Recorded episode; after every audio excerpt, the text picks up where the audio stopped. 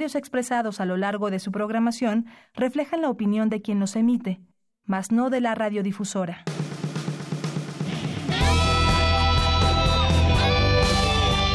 Prisma RU.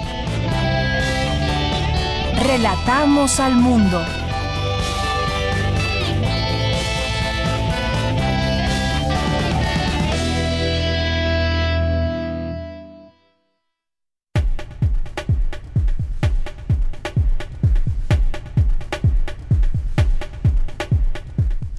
¿Qué tal? Muy buenas tardes. Gracias por acompañarnos aquí en Prisma RU. Estamos iniciando a través de esta frecuencia, el 96.1 de FM de Radio UNAM.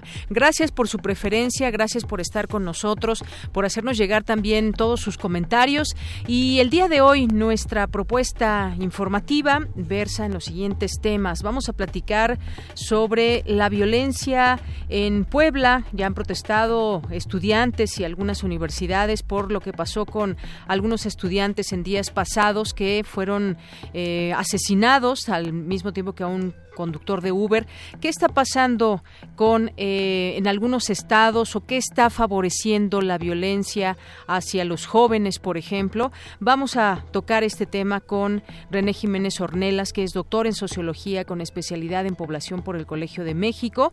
Coordina la unidad de análisis sobre violencia social del Instituto de Investigaciones Sociales.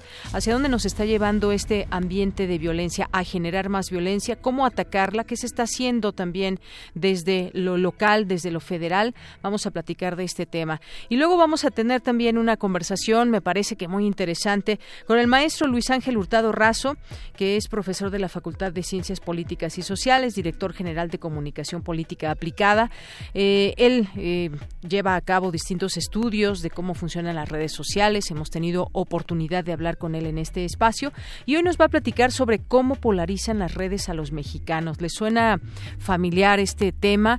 Cómo es que se discute, se debate, hasta dónde lo permiten las redes sociales, cómo se polariza y cómo se divide la sociedad. Hablaremos de este tema con él en un momento más. Vamos a tener también en nuestra segunda hora una mesa de análisis y debate sobre cómo podemos combatir los feminicidios. Vamos a hablarlo desde distintas, eh, desde esta perspectiva de cómo atacarlo en el sentido también de eh, prevención, qué planes se están llevando a cabo desde el gobierno federal, estatal. Acaba de haber una reunión de la CONAGO, gobernadores con el presidente de México, y ahí señalaron que pues están dispuestos a llevar a cabo acciones que lleven a revertir los feminicidios y por supuesto también eh, hacer las labores de investigación pertinentes, como muchas veces no se han hecho y que quedan estos casos en la impunidad. Sobre ello estarán aquí con nosotros en cabina Nelly Lucero Lara Chávez, que es doctora en ciencia política de la Facultad de Ciencias Políticas y Sociales de la UNAM, y Andrea Chávez, que es asesora parlamentaria en el Senado de la República, y con ellas vamos a platicar sobre eh, este tema, cómo podemos combatir los feminicidios. Vamos a hablar también de la de los números, cómo se ha ido incrementando de algunos años de 2015 15 a la fecha. Eh, ¿Qué tan tanto peligro, en qué peligro se encuentran las mujeres ante esta situación, sobre todo cuando muchos de estos feminicidios quedan en la impunidad? Así que no se pierda esta mesa. Tendremos, como todos los días, nuestras secciones de eh, información cultural nacional e internacional. Tendremos también la sección de sustenta con mi compañero Daniel Olivares. Hoy nos va a platicar sobre pues una académica de la UNAM que promueve calzado sustentable y amigable con el medio ambiente. Ustedes recordarán también que ya habíamos eh, tenido la primera parte hace una semana, así que pues hoy escuchen esta segunda parte, calzado sustentable. Y vamos a tener también Dulce Conciencia ya para cerrar la emisión de hoy.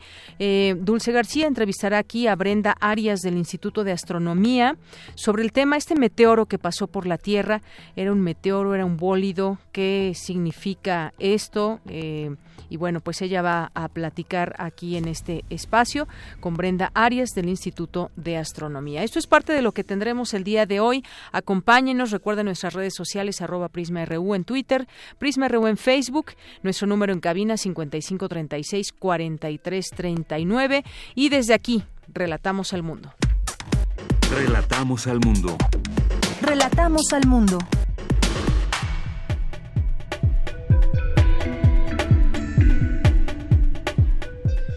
Miércoles 26 de febrero, en los temas universitarios, en resumen, la Comisión Universitaria para la Atención de la Emergencia del Coronavirus dio a conocer la situación actual del COVID-19 y ofreció detalles sobre la alerta de la Organización Mundial de la Salud.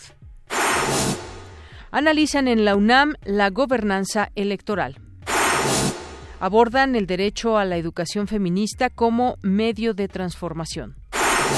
En los temas nacionales, estudiantes de las dos universidades más importantes del estado de Puebla iniciaron desde las seis de la mañana un paro indefinido de clases como protesta por el asesinato de tres de sus compañeros y el conductor de un Uber. El presidente Andrés Manuel López Obrador reconoció que su gobierno está revisando la posibilidad de cancelar un contrato con el consorcio de la firma Braskem, filial de la constructora brasileña Odebrecht. La aerolínea Interjet se desistió de una demanda de amparo promovida en julio de 2019 contra el SAT, que en esas fechas decretó el embargo de sus bienes y designó a una interventora por deudas acumuladas de IVA que sumaban casi 550 millones de pesos. Tras reconocer que hay preocupación por la expansión del coronavirus, la iniciativa privada en México advirtió que nadie, nadie parece estar preparado para enfrentar la pandemia. En materia internacional, el Ministerio de Salud de Brasil confirmó que uno de sus ciudadanos dio positivo para nuevo coronavirus, lo que lo convierte en el primer caso en Latinoamérica. Egipto realizó hoy el funeral con honores militares para el expresidente autócrata del país, Hosni Mubarak, que durante décadas fue el rostro de la estabilidad en Medio Oriente hasta ser derrocado en la primavera árabe de 2011 que convulsionó buena parte de la región. Hoy en la UNAM, ¿qué hacer y a dónde ir? Hoy es Noche de Museos y diversos espacios culturales de la Ciudad de México y la UNAM tendrán actividades especiales y horarios extendidos. No te puedes perder la inauguración de la exposición temporal Tornado del artista Álvaro Verduzco. Podrás disfrutar además de una visita guiada por esta muestra la cita es hoy, en punto de las 19 horas, en el Palacio de la Escuela de Medicina, ubicado en Calle República de Brasil, número 33, Centro Histórico de la Ciudad de México. La entrada es libre y el cupo limitado. Si lo prefieres, puedes asistir al antiguo Colegio de San Ildefonso, que presentará la obra de teatro Agave, Orozco escénico en cuatro estampas, a cargo de la compañía Non Gratos Teatro, quienes realizarán la reinterpretación de las obras más representativas de José Clemente Orozco a través del teatro. Disfruta además de visitas guiadas por las exposiciones del recinto. La cita es hoy, en punto de las 19 horas, en el antiguo Colegio de San Ildefonso. La admisión general es de 25 pesos. No te puedes perder Raquel Tibol, Confrontaciones, encuentro en el que participan varios especialistas de algunos de los centros de investigación artística más importantes del país y que se realizará a propósito de los cinco años de la muerte de Tibol, donde se discutirá su trabajo repensando la función de la crítica de arte en el presente.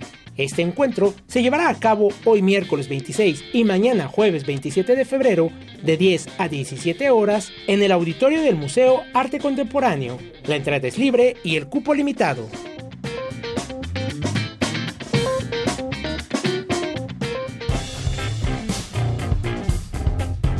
Campus RU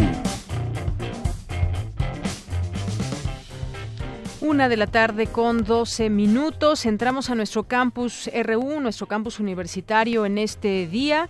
En el Instituto de Investigaciones Jurídicas tiene lugar el quinto ciclo de conferencias sobre gobernanza electoral. Cindy Pérez Ramírez nos platica. Adelante, Cindy. Deyanira, muy buenas tardes a ti y a todo el auditorio de Prisma RU. En el marco del quinto ciclo de conferencias sobre gobernanza electoral realizado en el Instituto de Investigaciones Jurídicas de la UNAM, se celebró la mesa La gobernanza electoral multinivel en México, diagnóstico y desafíos, en donde el presidente del Instituto Nacional Electoral, Lorenzo Córdoba, indicó que nuestro sistema electoral funciona y que luego de la reforma de 2014 se han obtenido mejores resultados. Dos elementos, insisto, de justificación para sostener lo anterior. El primero, el grado de alternancia. Estamos frente al lustro en donde ha habido el índice de alternancia más alto de nuestra historia democrática. Nunca antes había habido tantos cambios por la vía de las urnas de ganador de un proceso electoral al que sigue. El índice de alternancia a nivel federal, local y municipal en estos cinco años alcanza el 60%, es decir, las probabilidades de que un partido que gana una elección vuelva a ganar la elección sucesiva es apenas cuatro de cada diez eh, eh, eh, posibilidades. Segundo dato, las elecciones, pues en los últimos dos años no ha habido elecciones contestadas. Y esto prueba que se trata de un sistema cada vez más maduro, cada vez más robusto, cada vez mejor comprendido y aprendido, que nos ha permitido una óptima gobernanza electoral. Vuelvo a insistir, sin duda mejorable. En tanto, Jacqueline Pechard, académica de la Facultad de Ciencias Políticas y Sociales, detalló que no podemos entender el modelo de gobernanza sin el hecho de haber transitado de un sistema hegemónico y autoritario. Asimismo, remarcó que los pilares básicos de nuestro modelo son certeza, equidad y profesionalismo. Entonces, más allá de que pueda haber un partido que gane las elecciones de manera mayoritaria y que en alianza con otros partidos pueda tener una representación no solamente mayoritaria, sino fuertemente mayoritaria, además de las dos terceras partes, siempre el modelo es un modelo plural porque con esto tiene que ver con la, con la democracia. Entonces yo diría que esos son nuestros pilares de un modelo que creo que la prueba de nuestra democracia de nuestra gobernanza democrática es no solamente la cantidad de alternancias, hoy gana uno, mañana gana otro, eso es parte del juego democrático, sino el reconocimiento internacional de nuestro modelo de gobernanza, que digo es complicado, a veces no se entiende fuera de este país, pero nosotros lo entendemos, lo valoramos y sabemos que, que funciona. Hasta aquí el reporte de este quinto ciclo de conferencias sobre gobernanza electoral. Muy buenas tardes. Gracias, Cindy. Muy buenas tardes. Vamos ahora con mi compañera Cristina Godínez. Abordan el derecho a la educación feminista como medio de transformación. Cuéntanos, Cristina. Buenas tardes. Hola, ¿qué tal, Deyanira? Un saludo para ti, para el auditorio de Prisma RU. En el Centro de Investigaciones Interdisciplinarias en Ciencias y Humanidades tuvo lugar la conferencia magistral El Derecho a la Educación Feminista, que dictó la abogada Andrea Medina. Ella expresó que el título de su ponencia fue una provocación. Escuchemos. ¿Por qué hablaríamos que es un derecho y por qué en particular feminista? En general, aunque ya son 20 años de este diplomado, pero todavía seguimos y nos lo dicen las chicas en los paros ahora que ellas están aprendiendo en círculos, ¿no? De lectura, de aprendizaje. Es decir, no hemos logrado que instancias formales incorporen de manera central, constante, obligatoria los contenidos que queremos desde una educación feminista. Nuestra tradición ha sido fundamentalmente desde los espacios civiles, desde lo popular, llamábamos con educación popular, pero también tenemos estos. Andrea Medina articuló su exposición desde cómo se ha construido desde la modernidad y los derechos humanos el derecho a la educación. La educación la planteamos con tres ejes que deberían garantizarnos no solo el reconocimiento de cada persona, sino las condiciones para la convivencia. También dijimos que la educación no podía ser de cualquier manera y planteamos que el Estado debía asumir la rectoría de la educación sí se permitiría una libertad en ciertos ejes, por ejemplo, eh, si se tenían ciertas referencias religiosas, si se tenían ciertas referencias morales, pero el Estado debía tomar completamente la dirección de la, de la educación y regularla de manera que garantice esos objetivos que se plantearon. Por último, comentó que el Estado debe garantizar que todas las personas tengan las condiciones y los espacios para desarrollar su personalidad, para tener elementos de participación y para mantener la paz. Deyanira, este es mi reporte. Buenas tardes. Muchas gracias, Cristina Godínez. Vamos ahora con mi compañera Virginia Sánchez. La Comisión Universitaria para la Atención de la Emergencia del Coronavirus presentó hace unos minutos un balance de la situación actual del COVID-19. Cuéntanos, Vicky, muy buenas tardes. Hola, ¿qué tal, Deyanira? Auditorio de Prisma RU, muy buenas tardes. Pues sí, ante la evolución, evolución de la epidemia COVID-19, que ha pasó de China a otros países de Asia, Italia incluso, y otros también ya se registró hoy, eh, hoy se anunció que en Brasil, pues en México se han investigado casos sospechosos que han sido descartados y hasta el momento no ha habido uno positivo. Sin embargo, sigue la incertidumbre sobre si estamos preparados o no. Y esto pues no se puede predecir, pues la magnitud del problema es tal que es, sería muy difícil saber si se está preparado a cierto nivel. Esto lo señaló Samuel Ponce de León Rosales, coordinador del Programa Universitario de Investigación en Salud, quien moderó la conferencia de prensa que organizó, como comentaste, la Comisión Universitaria para la Emergencia del Coronavirus. En esta conferencia, Alicia Girón González del Instituto de Investigaciones Económicas señaló que más allá de cuestionar los sistemas de salud o cómo se está preparado para recibir el virus en México. Lo importante, dijo en este momento, es ver el daño ocasionado a nivel internacional, que desde el punto de vista económico sí es grave, señaló. Escuchémosla. Una tendencia desde el 2008 que se presenta la crisis a una estabilidad en, en, las tasas de interés, es más, tasas de interés incluso de cero, se recuperan un poco, 1.5-2%, pero se mantiene la perspectiva hacia la baja. Casualmente, en las bolsas de valores ha sido todo lo contrario. Eh, al roto es impresionante cómo el Dow Jones rompió antes del coronavirus el punto 28 mil puntos y justo después que se anuncia, recuerdo que el 29 de enero tuvimos una conferencia de prensa, todavía andaba sobre 28 y tantos, se vuelve a subir un poquito a 29 y hay una tendencia, una caída en menos de estos eh, de este fin de semana de casi 2000 puntos.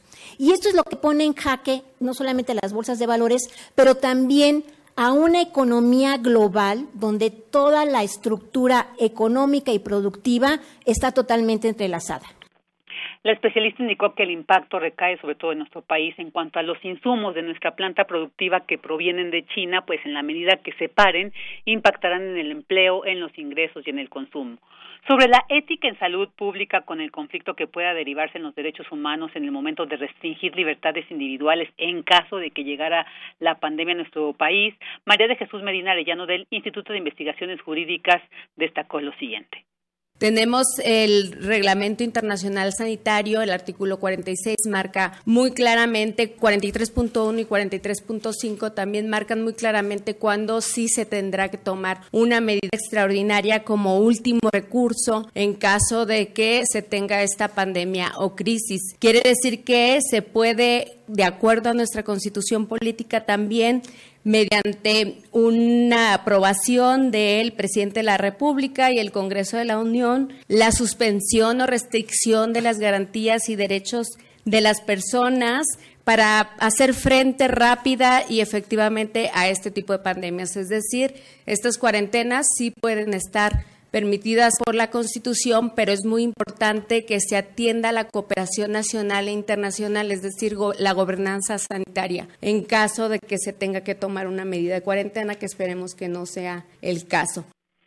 En tanto, Mauricio Rodríguez Álvarez de la Facultad de Medicina señaló que la ampliación del COVID-19 en Irán, Italia y Corea del Sur han acaparado la atención, pero también ya se han eh, reportado casos en Afganistán, Bahrein y Omán, lo cual dijo confirma la expansión de la epidemia. Ahora lo que estamos viendo es la siguiente etapa, dijo, que es la propagación. Incluso hay países que están evitando la propagación de los casos importados y ya no tanto contener la introducción. También habló sobre los posibles tratamientos. Sigue sin haber un tratamiento específico. Eh, cada vez las series que se publican de los casos en China principalmente eh, revelan que la atención oportuna y que el manejo adecuado de los pacientes en términos eh, médicos generales, evitando complicaciones, vigilando la evolución, es la, la pieza clave. sigue sin haber una vacuna específica. Hay alrededor de 80, 90 protocolos de investigación en varios países, la mayoría están concentrados en China, eh, sobre tratamientos y vacunas, pero todavía no hay eh, esas herramientas. Eh, obviamente no hay que estar esperándolas para, para decir que estamos preparados. Hay que, esos, quizás esas herramientas servirán para unas siguientes etapas varios meses adelante. Y bueno, también se habló en esta conferencia de prensa la importancia de evitar la estigmatización y discriminación que se pudiera generar por el origen del virus. Al respecto, María de Jesús Medina Arellano también habló esto, lo que escucharemos. Es muy importante precisamente también establecer que cuando, nos eh, cuando se refiera a alguna enfermedad, algún virus, también en cuestión de ética y ética en salud pública y derechos humanos, pues el combate a la estigmatización y xenofobia que puede ocurrir como parte de la comunicación de estos eventos. Es muy importante pues hacer referencia a lo que está sucediendo, pero no atribuir a una locación geográfica animales o grupos de personas para también respetar los derechos humanos a nivel internacional. Porque como les comenté al inicio, las medidas en cuanto a restricción son las últimas medidas que se quisieran tomar, pero en el transcurso de la información, la recolección de muestras y el análisis que hacemos de las poblaciones es muy importante cuidar que cuando se proporcione esta información no se estigmatice y discrimine, dado que esta pandemia o epidemia pues no conoce precisamente ni de fronteras ni de ningún tipo de población. Y bueno, también esta conferencia se señaló que para que las autoridades de la Secretaría de Salud en nuestro país puedan llevar a cabo las acciones pertinentes de contención de la propagación, seguimientos de contacto, identificación y mitigación de riesgo, para empezar está pues el teléfono de la Unidad de Inteligencia Epidemiológica Sanitaria que es 800 44 800 para ahí que se puedan consultar dudas, sospechas, conocer los protocolos de actuación. Sin embargo, en esta conferencia de Yanira Auditorio, los especialistas coincidieron en que no hay motivos para entrar en situación de mayor alarma en este momento. Este es el reporte de ella. Muy bien, pues muchísimas gracias por la información, Vicky. Gracias a ti. Muy buenas tardes. Pues hay datos interesantes que se arrojaron en esta conferencia. Estamos, sigue siendo la pregunta, ¿estamos preparados o no ante una contingencia, ante la llegada del coronavirus? Bueno, aquí habíamos platicado también con el doctor Samuel Ponce de León, quien nos decía, estamos preparados en el ámbito estrictamente médico, pero ¿cuáles serán los protocolos? Vamos a seguir muy de cerca todo esto. Se habló de este enfoque económico también y de la atención oportuna, que será también muy importante, y el manejo adecuado de los pacientes. Hoy se publica en la prensa nacional que por parte de la Secretaría de Salud dicen México está listo para hacer frente al coronavirus. Sin embargo, la Organización Mundial de la Salud también dice el mundo no está preparado, se extienden los contagios en Europa, en China, 2.715 muertes. Y bueno, se habló en esta semana también de parte de la Organización Mundial de la Salud que nos preparemos para una pandemia, lo que significa una propagación mundial, pasar de una región, que sería la epidemia, a pasar de una pandemia donde ya hay una propagación mundial. Pues seguiremos atentos en este tema, por supuesto. Continuamos. Queremos escuchar tu voz. Nuestro teléfono en cabina es 55 36 43 39. Porque tu opinión es importante, síguenos en nuestras redes sociales, en Facebook como Prisma RU y en Twitter como arroba PrismaRU. Una de la tarde con 26 minutos. Hay otro tema que pues nos ha dejado muy preocupados cada vez que se sabe de asesinatos, de feminicidios. En este caso vamos a hablar eh, sobre lo que ha sucedido en las últimas horas en Puebla. Hay un movimiento ya de estudiantes que se han manifestado contra la violencia, contra los asesinatos específicos de estudiantes de medicina y un chofer de Uber.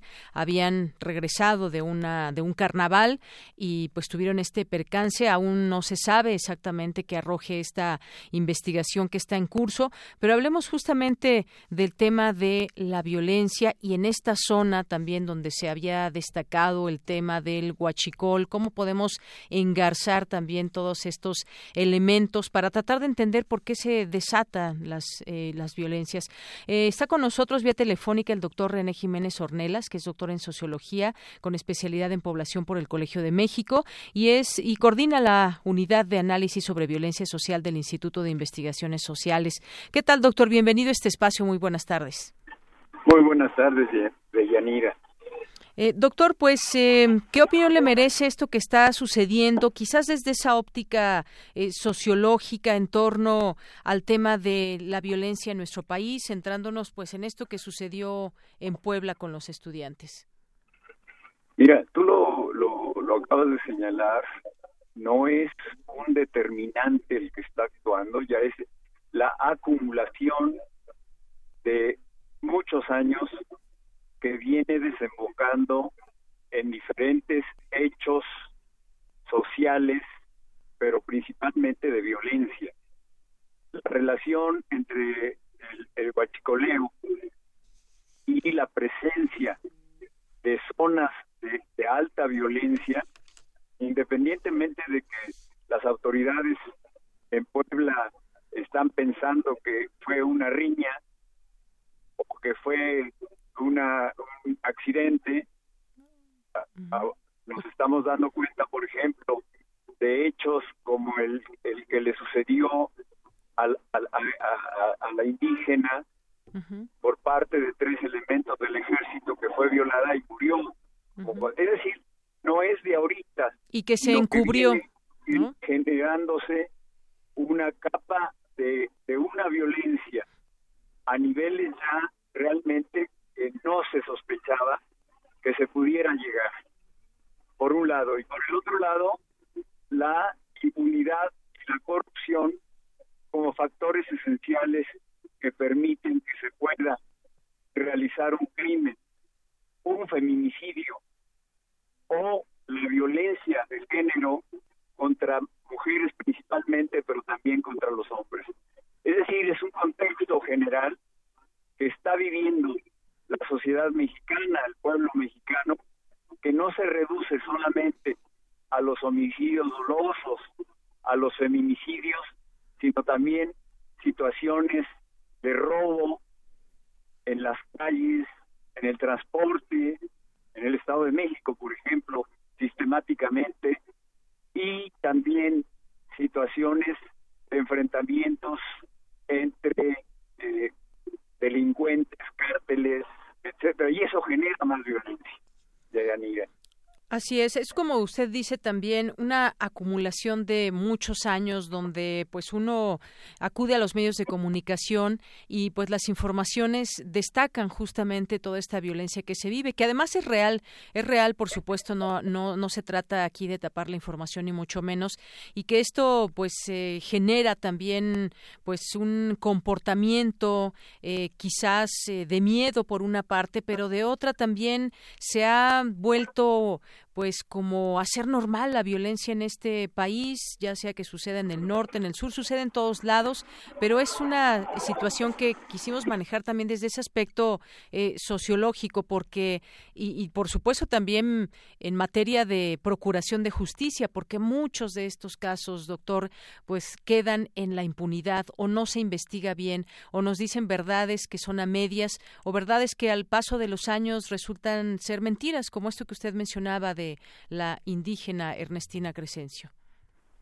Por supuesto, e inclusive hay que, hay que tomar en cuenta que dentro de esa normalización también se está produciendo, y no es, no es, no es de ahora, sino que en forma aislada ciertas organizaciones sociales que buscan su organización en defensa y en busca de, un poco de mayor seguridad, como lo, lo hemos visto en organizaciones ciudadanas, ciudadanas en Guerrero, hacer frente al crimen organizado que les quiere quitar las tierras y que de alguna manera se han organizado, o también las organizaciones ciudadanas que salieron en Michoacán defendiendo el bosque, por ejemplo. Y ahorita lo que estamos eh, viendo y visualizando es reacciones de, de, movimientos feministas buscando precisamente lo que no han tenido durante muchos años, que es terminar con la violencia. Eh, en lugar de estar viendo que oportunistas como Felipe Calderón en un momento determinado apoya eh, es, estas manifestaciones hay que ver el centro de lo que quiere decir a la ciudadanía que las mismas mujeres salgan en manifestación y el día 9 en paralización para exigir cambio en esta violencia de género que vuelvo a repetir es principalmente contra las mujeres pero también contra los niños y también contra los hombres.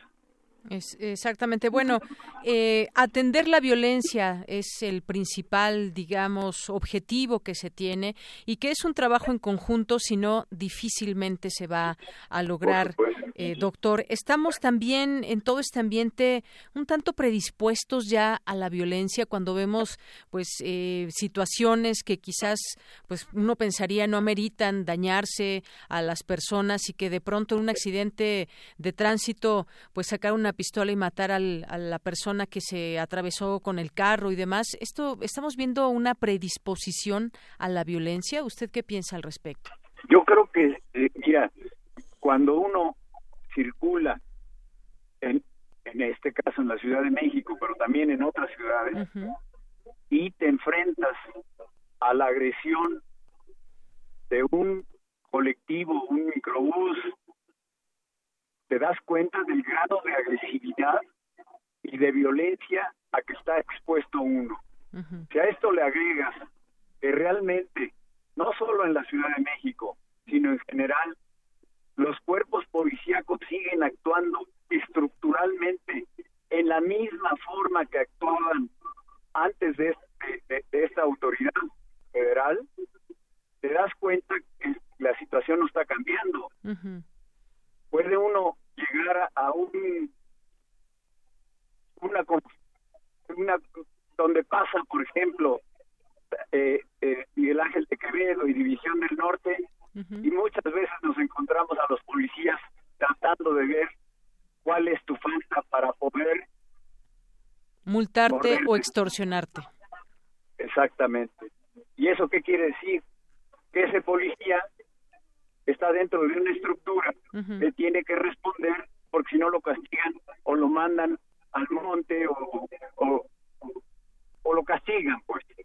Y en ese sentido son las estructuras que se está viviendo no solamente de la policía en el Distrito Federal sino en general estructuras que han permitido la corrupción y la asociación y hay que decirlo de delincuentes y estoy hablando no solamente del delincuente de la esquina, sino grandes delincuentes con ciertos empresarios y ciertos funcionarios a lo largo y ancho de la administración de nuestro país. Bien, pues doctor, ya casi nos despedimos, pero le quiero hacer una última pregunta. Eh, diputados del Partido Verde y de Morena presentan eh, pena de muerte a delitos de feminicidio y homicidio. ¿Esto qué opinión le merece de esta manera? ¿Abona para, para tratar de revertir la cifra de eh, asesinatos, de feminicidios y homicidios en nuestro país? Mira, yo creo que hay que hay que verlo desde la actuación de los verdes, es decir, del Partido Verde. Siempre han inclusive atacado la presentación de animales en los circos, afectando a los niños que cuando éramos nosotros niños nos divertíamos en los circos. Si, si han sido capaces de eso, son capaces de pedir algo que no funciona. La pena de muerte no ha, no ha acabado, por ejemplo, con la, los homicidios, con la violencia en Estados Unidos. Y hay en algunos estados de la de, de los Estados Unidos se permite. Y no va a cambiar. Y además no hay solución. Aumentar las penas o la pena capital no va a, disminuir la violencia, al contrario, puede aumentarla.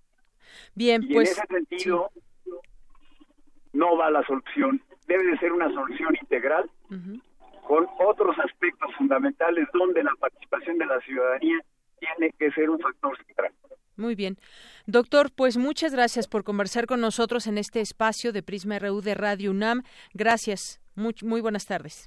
Hasta luego, buenas tardes. Hasta luego, doctor René eh, Jiménez Ornelas, eh, que coordina la eh, unidad de análisis sobre violencia social del Instituto de Investigaciones Sociales de la UNAM. Continuamos. Queremos escuchar tu voz. Nuestro teléfono en cabina es 55 36 43 39. Porque tu opinión es importante, síguenos en nuestras redes sociales, en Facebook como Prisma RU y en Twitter como arroba PrismaRU.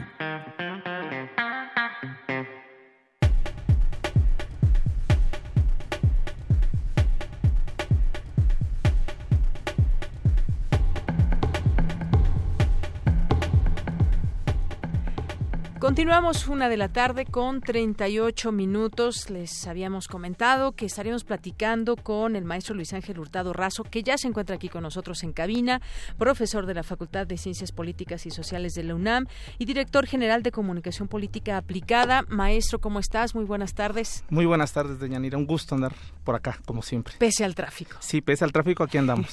Muy bien. Y pues hoy vamos a platicar cómo polarizan las redes a los mexicanos. Vaya que nos polarizan. Sí, es un tema eh, complejo y en el cual te agradezco mucho la apertura para hablar sobre de ello. Sobre todo, eh, eh, nosotros en Comunicación Política Aplicada este, decidimos a partir del año pasado con todas estas confrontaciones que hemos tenido este, los usuarios de Internet y principalmente de las redes sociodigitales, hacer un estudio, un estudio nacional en el cual eh, eh midamos eh, pues qué tan eh, tanto nos estamos peleando en Internet, principalmente en las redes sociales y qué temas o qué personajes son los que están propiciando, digamos, estas, estas confrontaciones, que al fin y al cabo uno a veces publica algo desde su punto de vista y cuando ves ya hay personas que te están este, contradiciendo y van más hasta allá. troleando, ¿no? Exactamente, van a la agresión y más allá, ¿no? Hasta las amenazas y todo eso. Así es, y uno se pregunta qué se gana con esta, con esta confrontación, porque pues eh, se puede hacer una catarsis personal, colectiva, ya decías, algunos personajes que dividen, sobre todo políticos, podemos mencionar al presidente y expresidentes que se han subido al tema de las redes sociales y desatan pues una serie de pasiones entre los Sí, o sea, ¿qué se gana? Pues básicamente se gana en el terreno político, pues quien lo domina, quien domina la esfera pública digital. Eso es lo que se está realmente discutiendo y por donde se está peleando, digamos, esta parte. O sea, donde eh, realmente nos estamos, ahora las batallas ya no son, digamos, físicas, ahora se están llevando a un terreno virtual y en el cual, pues precisamente estás tocando un punto importante. Figuras públicas, figuras de reconocimiento, muchos de ellos funcionarios públicos, son los que muchas veces están desatando, digamos, esta ira en las redes sociodigitales. Ahora, yo te pregunto a ti y, al público, ¿dónde piensas o dónde piensan es donde más están peleando los, los mexicanos en redes sociales? Yo creo, a ver si no me equivoco, yo creo que en Twitter. Eso es lo que nosotros pensábamos, fuera la hipótesis que nosotros habíamos marcado, digamos, en, en comunicación política aplicada antes de iniciar, digamos, el estudio. Y fíjate que nos llevamos una gran sorpresa. A ver, ¿dónde, no es, ¿dónde nos no es Twitter, no es Twitter donde nos estamos peleando. Sí es una de las más es Facebook, exactamente. Facebook es la red sociodigital donde más nos estamos peleando o donde más polarización está habiendo. Eso fue, digamos, una de las premisas que nos arrojó este estudio. El 53% de los entrevistados dijo que la red sociodigital donde más se pelean o donde más polarización sienten es Facebook. Y va de la mano con los siguientes sentimientos. Empezamos ya a preguntar a partir de eso lo siguiente. ¿Qué, ¿Cuál es la red sociodigital que más felicidad les causa? Porque la polarización va de la mano de los sentimientos, porque ahí no arrojas la cuestión de la, la razón o los argumentos razonados, sino más bien ya te estás dejando llevar por los por los, eh, los las emociones y los sentimientos. Preguntamos cuál era la, la, la red sociodigital que más felicidad les causaba. Facebook 38%. Luego les preguntamos cuál es la red sociodigital que más tristeza les genera. Facebook el 39%. ¿Cuál es la que les, eh, les eh, las que les genera un estado de mayor preocupación? Facebook 45%. Luego el estado de mayor enojo, o sea, ¿cuál es la red sociodigital que más enojo les causa? 56% Facebook.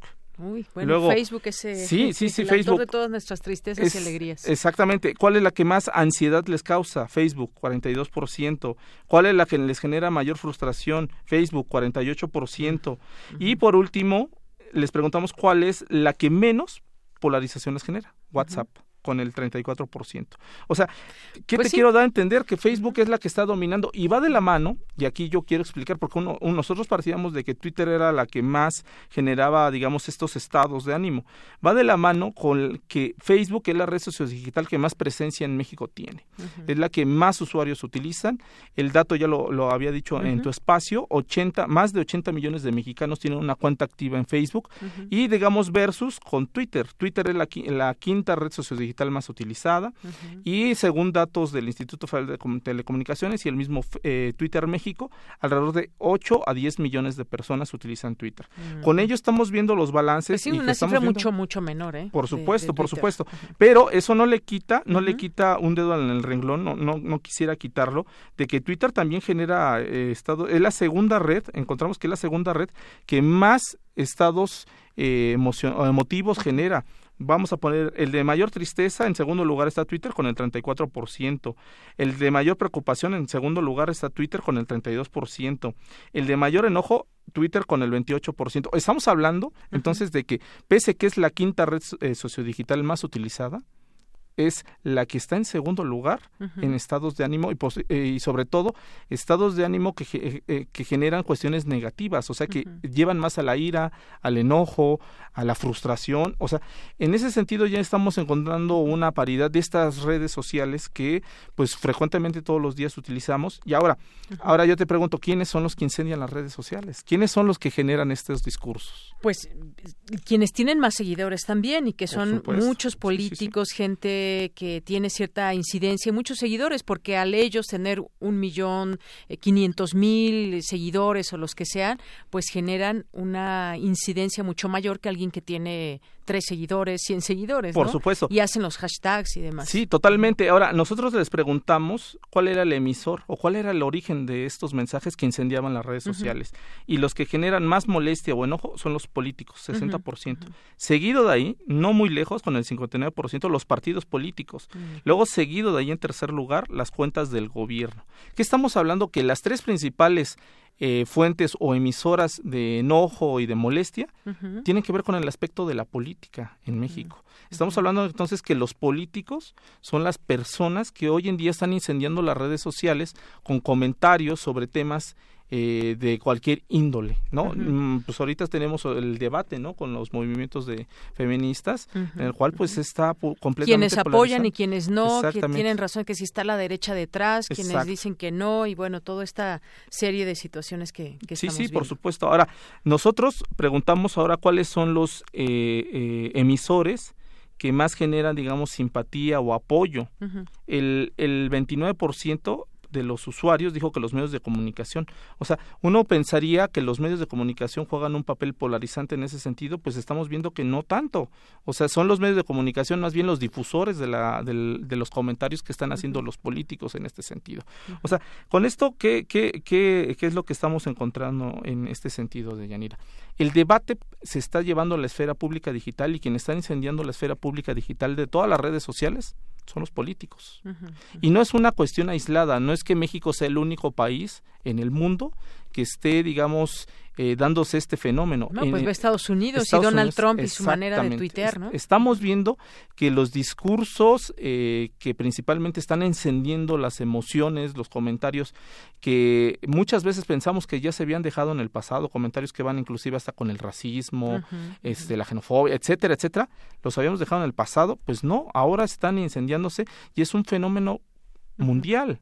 Ya ponías el caso de, de Donald Trump, pero vemos en, en Brasil con Bolsonaro, o vemos en algunas otras partes del mundo, en Europa, Boris Johnson, etcétera, etcétera. O sea, estamos viendo que las redes sociales, quienes más nutren este, este discurso polarizante son los políticos. En ese sentido, entonces tenemos que, eh, yo llevaría al terreno de las, o espero que políticos estén escuchando este programa en este momento, pues que reflexionen en ese sentido Uy. y midan, digamos, porque las palabras en este momento están generando mucha ira, están generando mucho enojo y en muchas partes del mundo están generando conflictos y por ello también están generando, Ujú. pues, eh, inclusive hasta muertes en ese sentido. Sí, es un tema muy, muy interesante y también pueden ser, estos, estos datos son muy interesantes, lo que se arroja, porque cada quien utiliza de, una manera diferente, aunque se coincide mucho, por ejemplo, en el caso que nos decías de Facebook, pero cada quien las utiliza para diferentes, de diferentes maneras. Hay quien, quienes utilizamos, por ejemplo, en mi caso, más el Twitter que el Facebook,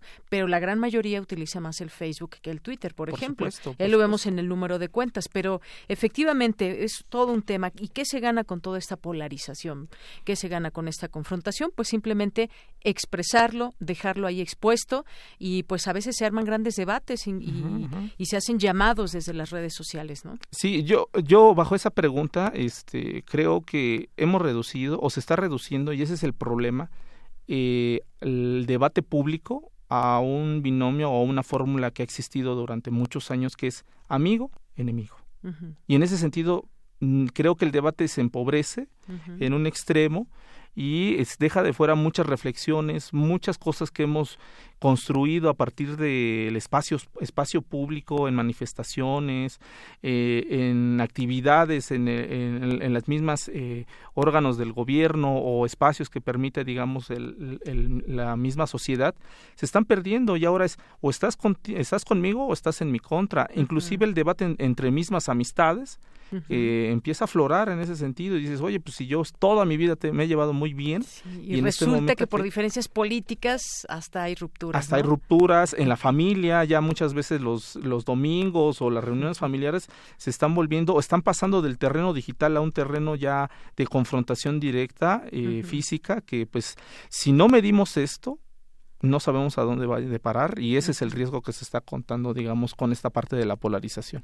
Muy bien, pues muchas gracias, como siempre, maestro Luis Ángel Hurtado Razo, por venirnos a platicar eh, lo que arrojan estos eh, datos del uso de las redes sociales, en este caso, cómo, cómo polarizan a los mexicanos. Muy interesante, como siempre. Muchas gracias y te esperamos aquí cuando haya una, un siguiente trabajo. Claro que sí. Cifras a, comentar. Al contrario, muchísimas gracias, como siempre, a Prisma y pues eh, a Radio UNAM por este espacio para poder platicarte estos temas. Muchas gracias, maestro Luis Ángel Hurtado Razo, es profesor de la Facultad de Ciencias Políticas y Sociales de la UNAM y director general de Comunicación Política Aplicada. Continuamos. Prisma RU. Relatamos al mundo. Queremos escuchar tu voz. Nuestro teléfono en cabina es 55 36 43 39.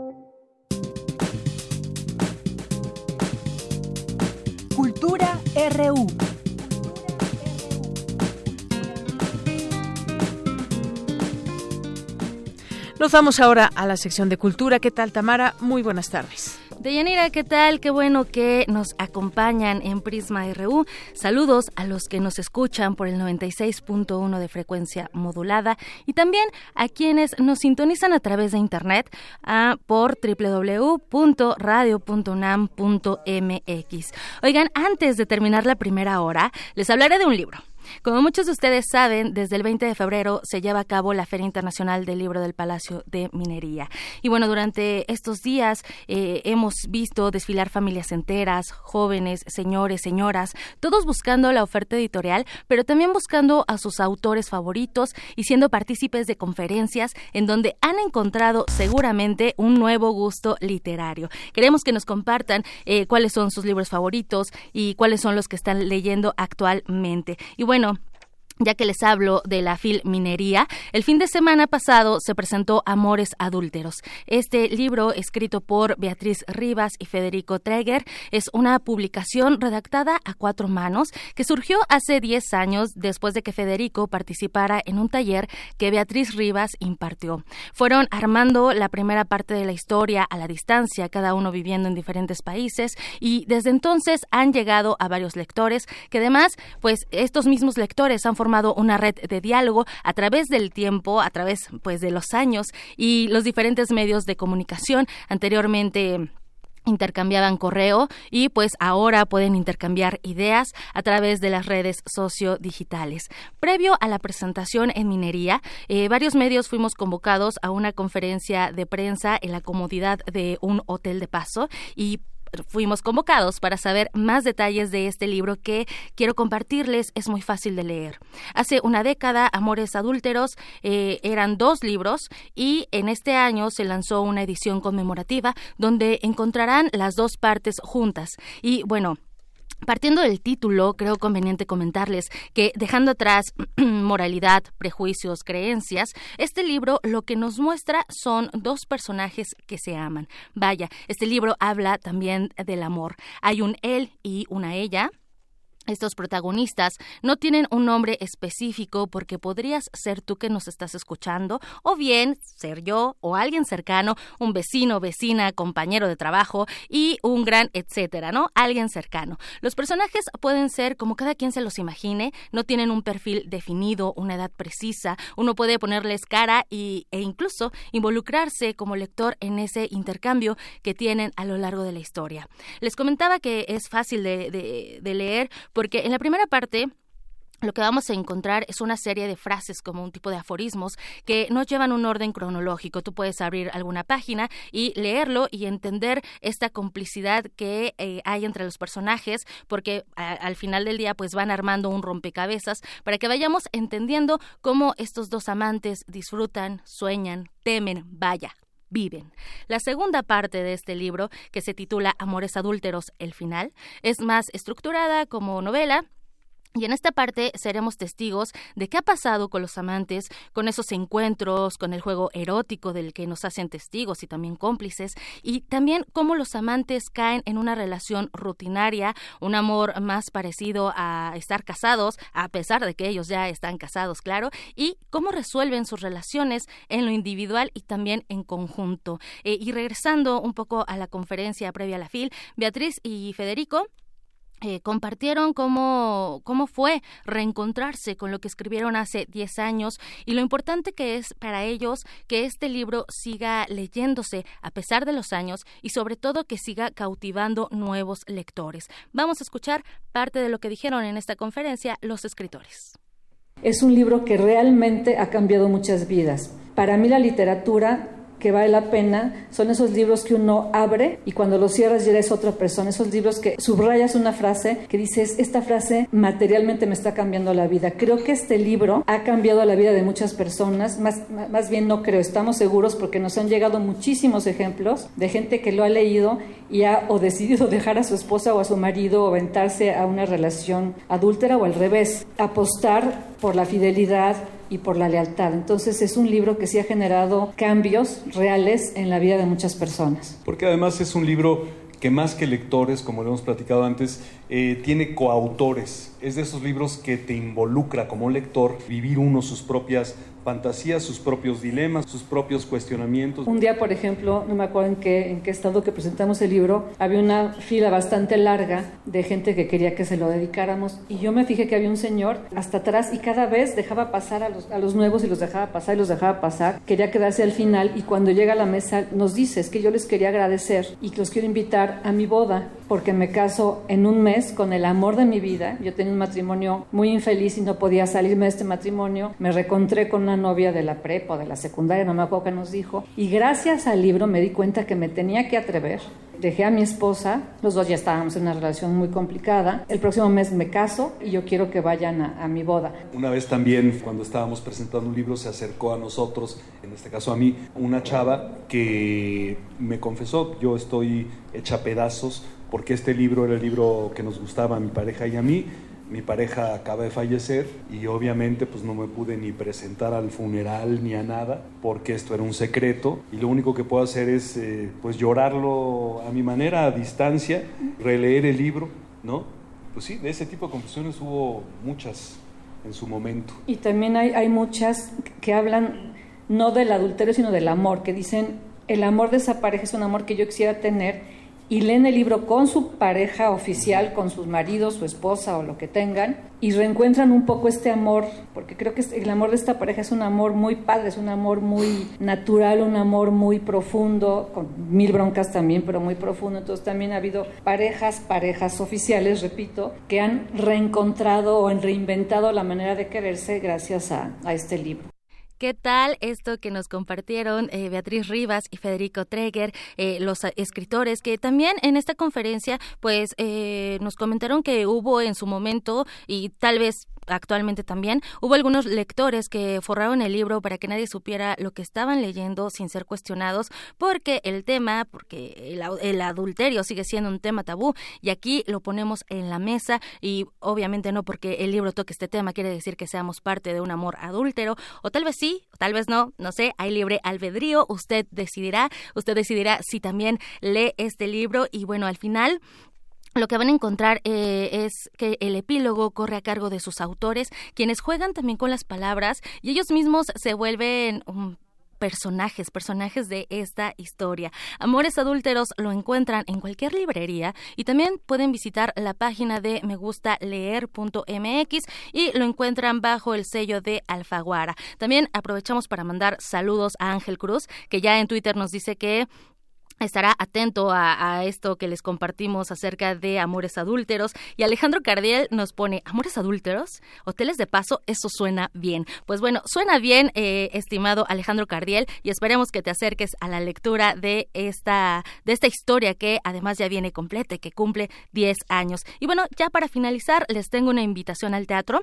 Les cuento que el helénico nos envía tres cortesías dobles para que acudan al estreno de la obra En la Tierra de los Corderos. Esta es una obra que, entre otros temas, habla del bullying, así que si quieren asistir al estreno, que es hoy, miércoles 26 de febrero, a las 8.30 de la noche, pueden llamar al 55 36 43 39. Importante comentarles que los ganadores deben acudir a la mesa de cortesías a las 8 de la noche, hoy 8 de la noche, con una identificación oficial eh, su nombre va a estar en una lista, que esa lista estará en la mesa de cortesías afuera del foro La Gruta, donde se llevará a cabo este estreno. El Teatro Helénico se ubica en la Avenida Revolución 1500 en la colonia Guadalupe Inn. Y bueno, ya casi son las dos. Yo me despido, que tengan muy buena tarde. Bien, pues vámonos al corte eh, y regresamos a la segunda hora de Prisma RU. Recuerden que tenemos nuestra mesa de análisis, cómo podemos combatir los feminicidios. Nos acompañarán aquí en cabina Nelly Lucero, Lara Chávez y Andrea Chávez, así que no se las pierdan. Si tienen comentarios, preguntas, este va a ser un momento importante para poderlo platicar con todos ustedes. Gracias y no se vayan, volvemos. Prisma RU. Relatamos al mundo.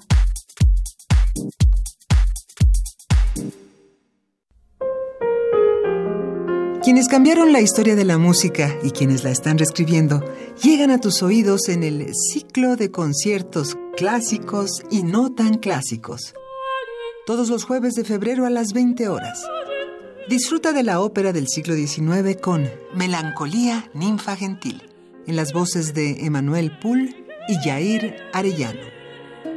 Canciones del fin de la Nueva España en Del Fandango y la Tertulia por las cuerdas y violines del conjunto típico Revoluciones. El sentimiento del Cono Sur en música argentina para guitarra de Federico Núñez y el jazz contemporáneo en Aleluya de la guitarrista Marimo Sugahara. Sala Julián Carrillo, Adolfo Prieto 133, Colonia del Valle. Entrada libre. Radio UNAM, experiencia sonora. Nos han hecho creer que aquí solo hay chairos o fifis. Pero en México vamos más allá. Porque todos los días hay gente poniendo manos a la obra. Ganando batallas. Siendo la solución y no el problema. Saliendo adelante. Levantando la voz. Rescatando nuestra humanidad. Conservando nuestras voces. Ni chairos ni fifis. Somos mexicanos. El color de México es la suma de nuestras luchas. Movimiento Ciudadano. A todos nos ha pasado. Tenemos dudas. Necesitamos respuestas. En la línea de la vida de Conadic te informamos sobre adicciones y consecuencias. También te orientamos en caso de crisis emocional por el uso de sustancias. Y si te preocupa que alguien pueda engancharse, te asesoramos. Llama al 800-911-2000 cualquier día, a cualquier hora. Juntos por la paz. Estrategia Nacional para la Prevención de las Adicciones. Gobierno de México. Las audiencias también son parte del medio. ¿Qué tal amigos? Soy Guillermo Montemayor Gómez, defensor de las audiencias de Radio y TV UNAM. Los invito a que me escriban y ejerzan los derechos que la ley y la normatividad interna de las estaciones les otorgan. Observaciones, quejas, sugerencias, peticiones, señalamientos o reclamaciones sobre los contenidos y la programación que transmiten tanto radio como TV UNAM. En las páginas web de ambas estaciones encontrarás la pestaña que dice Defensoría. Ábrela y en la pestaña de comentarios y sugerencias encontrarás el formulario para comunicarte con el defensor. Además de información precisa sobre la Defensoría, informes, documentos normativos, tanto externos como internos, y algo que es muy importante, que es el código de ética. Te invito a que me escribas al correo defensordeaudiencia.unam.mx. Recuerda que como audiencia eres parte fundamental de Radio y TV UNAM.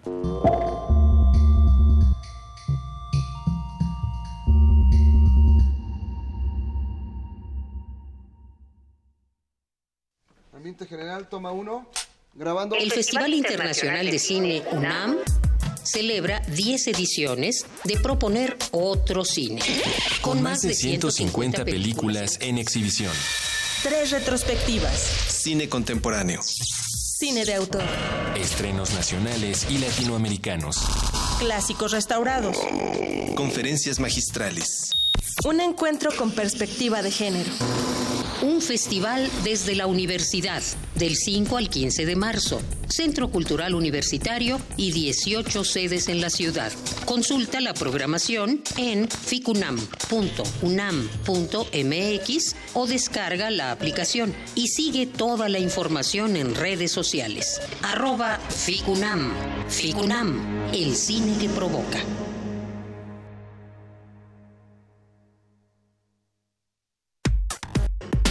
Relatamos al mundo. Relatamos al mundo.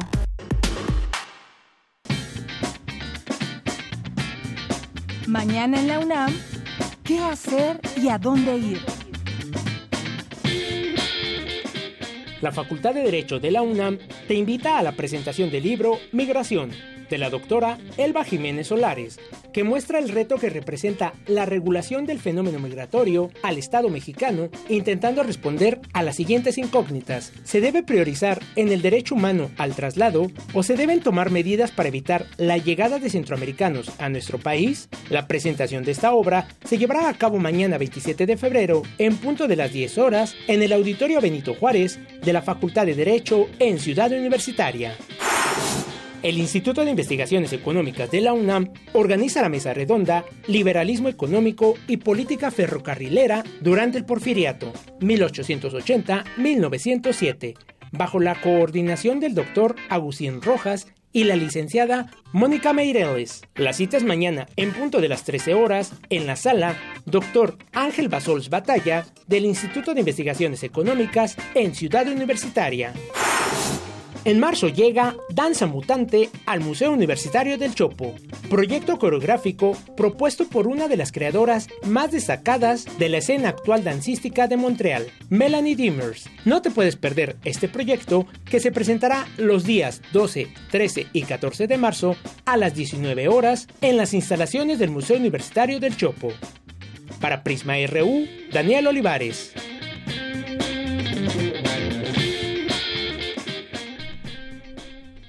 Bien, continuamos, son las 2 de la tarde con 6 minutos. Gracias por continuar en la sintonía del 96.1 de FM de Radio UNAM y en www.radio.unam.mx. Gracias también por sus comentarios, sus interacciones con nosotros a través de redes sociales.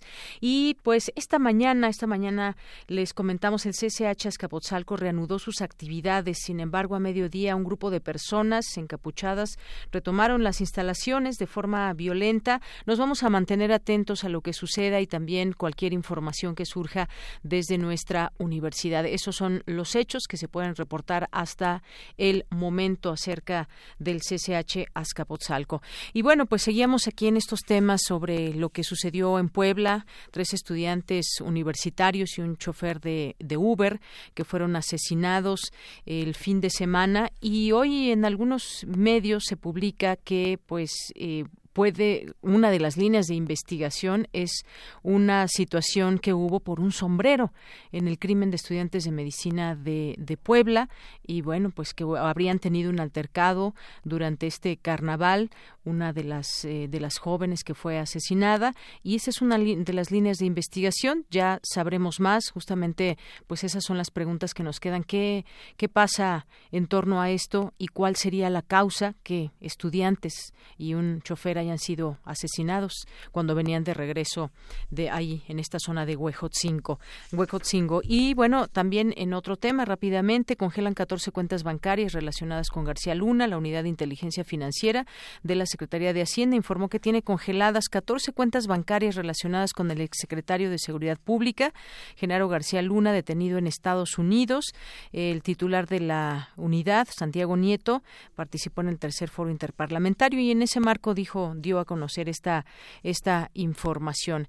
Y por otra parte, pues ya eh, dábamos a conocer esto que eh, pues da a conocer el Partido Verde eh, con diputados de Morena, también pena de muerte a delitos de feminicidio y homicidio que se tendrá en todo caso que pues platicar y abrir esta discusión, no es, no es solamente creer que con esta medida o con estos cambios a la Constitución se puede acabar un, un, eh, un, tema tan importante, un problema que afronta México. Bien, pues gracias a las personas que nos están escuchando. Eh, Gracias a nuestros amigos de Editorial Enequén, que nos dice la segunda hora de Prisma RU. Está genial. Saludos, amigos. Daniela también nos escribe. Gracias, Editorial Enequén, Daniela. Ricardo Navarrete también por aquí presente. Eh, también nos dice el maestro Ángel Hurtado que pues bueno, dice que en brevedad va a compartir con en sus redes una pregunta que le hacía aquí eh, Pterix en Twitter. Dice, ¿será que Facebook es más utilizada que Twitter? Bueno, pues ya nos decía que sí el, maestro. Y dice que si se, si se puede consultar el análisis por escrito. Bueno, pues ya esperamos también la respuesta del maestro por si ustedes también lo quieren eh, checar y atender a estas eh, pues a estos números que arrojan las redes sociales también. Un saludo a Alejandro Cardiel, a José Luis León, también a Abimael Hernández. Eh, también nos escribe por aquí Carlos Río Soto, José Luis León, Gerapín, dice aquí el Twitter es nuestro, es el Twitter nuestro de cada día. Así es, Gerapi, muchas gracias por escribir. Diana López, eh, Lisbeth Quirós, eh, también nos dice por aquí Carlos Río Soto, dice, la verdad yo también hubiese pensado que sería Twitter la que genera mayor polarización. Muy interesante los resultados. Excelente tarde. Gracias. Ángel Cruz también por aquí eh, presente. Dice atento a la charla literaria. Muchas gracias. Eh, atento también Alejandro Cardiel. Y pues bueno, aquí lo seguimos leyendo. Muchas gracias por estar ahí pendientes con todos nosotros. Bueno, vamos a continuar con la sección de sustenta de Daniel Olivares. Académica de la UNAM promueve calzado sustentable y amigable con el medio ambiente. Adelante.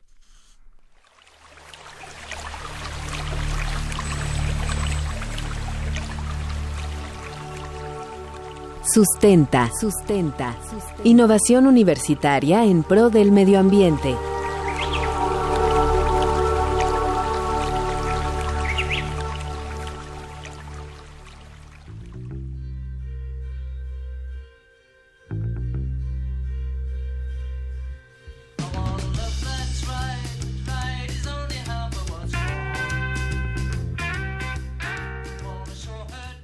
En la pasada entrega de Sustenta, conocimos la diferencia entre moda rápida, que es la elaboración de prendas de vestir de corta duración, y moda sustentable, cuyo objetivo es crear ropa bajo tres ejes, social, ético y ambiental, buscando mejorar las condiciones de los trabajadores de las fábricas, confeccionar moda con materiales reciclados y disminuir la huella ecológica, así como crear conciencia respecto al impacto ambiental. Existe también un calzado sustentable. ¿Cómo funciona? Para su producción se utilizan materiales amigables con el medio ambiente, pero sobre todo se reciclan los componentes de otro calzado, evitando así la compra y traslado de materiales nuevos. Linda Nayeli Monroy Galván, licenciada en Diseño y Comunicación Visual de la Facultad de Artes y Diseño de la UNAM, ha desarrollado este tipo de calzado. Los materiales son una parte importante del proceso de la realización de calzado. Actualmente podemos encontrar materiales como el piñatex o sintéticos que son pues más amigables con el ambiente, pero si queremos hablar realmente de tener un calzado que sea mejor para el medio ambiente, no tendríamos que estar ocupando materiales nuevos, no tendríamos que estar invirtiendo más energía y más recursos para tener materiales vírgenes. Para hacer calzado se puede utilizar desde mezclilla reciclada, poliéster reciclado, todo con la finalidad de que, de que no se invierta más energía en traer más materiales, eh, en transformarlos, sino utilizar lo que ya se tiene. El calzado sustentable se elabora con materiales reciclados o que sean amigables con el medio ambiente y se realiza de manera artesanal, uno a uno. Esta es una gran ventaja, ya que se cuida de manera importante la calidad de cada uno de los pares de zapatos. La licenciada Monroy Galván nos explica las cualidades de este tipo de calzado. La moda rápida lo que tiene es que realiza productos que muchas veces no pasan por un control de calidad adecuado y se ofrecen para que se descompongan rápidamente. Entonces, si pasamos a una producción artesanal, ahí tenemos total control para que el producto salga pues con las especificaciones del cliente, pero sobre todo teniendo en mente de que lo que se busca es que ese producto que se va a ofrecer dure muchísimo más de lo que duraría un, un producto de moda rápida. Entonces, eh, teniendo eso en cuenta, pues ya se puede ofrecer calzado que realmente pueda resistir condiciones para las cuales va a estar diseñado. Eh, también se tiene que eh, hacer la distinción de que un calzado tiene que estar resolviendo un problema de diseño. Entonces, no solamente va a ser estético, sino que va a ser resistente y sí va a cumplir con la calidad, con el estándar que cada uno le pueda ofrecer.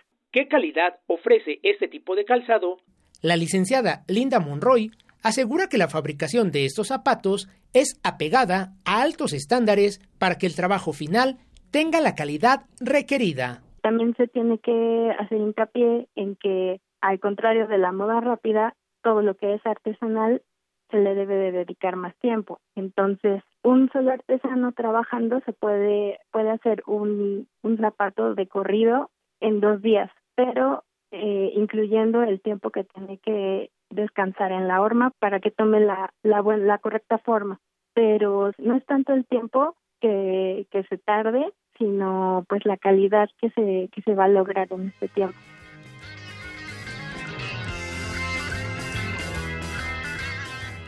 Linda Nayeli Monroy promueve el curso taller Diseño de Calzado Sustentable, de carácter teórico-práctico, donde los participantes conocen el proceso de diseño y elaboración de calzado, además de las principales técnicas y herramientas en la hechura artesanal, manteniendo una perspectiva sostenible en cuanto a materiales y procesos de producción.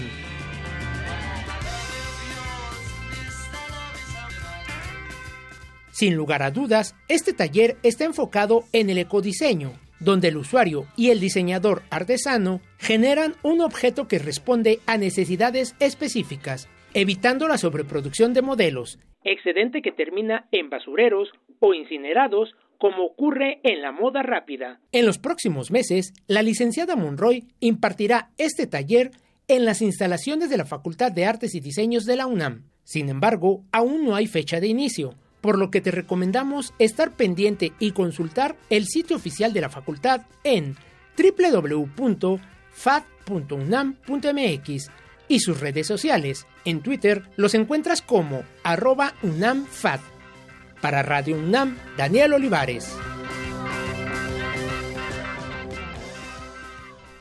Continuamos y pues efectivamente anoten estos datos para que puedan seguir de cerca pues esta, estas iniciativas, este desarrollo de calzado sustentable y que pues bueno, datos que no, no sabemos quizás que la producción del calzado común y corriente pues genera una gran cantidad de contaminación. Es un, dato que debemos saber y por eso mirar eh, o echar la mirada hacia otros sitios donde podamos tener o podamos convivir de una mejor manera con nuestro medio ambiente. Bien, pues vámonos ahora a las breves internacionales con Ruth Salazar. Internacional RU. Las preocupaciones sobre las posibles consecuencias económicas de la creciente crisis por el COVID-19 se multiplican a nivel mundial con el cierre de fábricas y la paralización de rutas comerciales y de turismo. Actualmente más de 81 mil personas han resultado infectadas con el virus, distribuidas en al menos 37 países.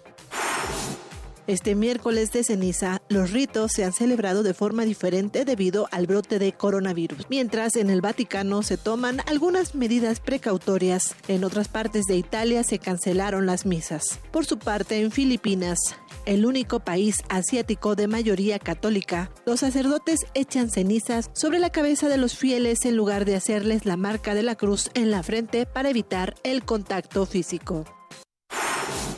Nueva Delhi recibió el título de la ciudad capital más contaminada del mundo por segundo año consecutivo en 2019. Y además, la India cuenta con 21 de las 30 ciudades más contaminadas del mundo, según un estudio realizado por IQ Air Visual, un organismo de control de la calidad del aire con sede en Suiza. El presidente del gobierno español Pedro Sánchez y el jefe del gobierno regional de Cataluña, Kim Torra, iniciaron hoy conversaciones formales con la esperanza de resolver la crisis política provocada por el movimiento separatista. Torra reiteró la exigencia de que se permita a Cataluña realizar un referéndum sobre la independencia y además se libere a los nueve dirigentes separatistas que actualmente purgan condenas en diversas prisiones de España. A partir de hoy, Chile emprende una nueva etapa política, con el inicio de la campaña electoral para el plebiscito que tendrá lugar el próximo 26 de abril, y en el que se decidirá si se redacta una nueva constitución que sustituya a la vigente desde la dictadura de Augusto Pinochet. La gestión del expresidente Mauricio Macri sumergió a Argentina en la mayor pobreza de la década, reveló el informe La pobreza más allá de los ingresos, informe sobre la pobreza multidimensional publicado por el Observatorio de la Deuda Social de la Universidad Católica. Porque tu opinión es importante, síguenos en nuestras redes sociales, en Facebook como Prisma RU y en Twitter como arroba PrismaRU.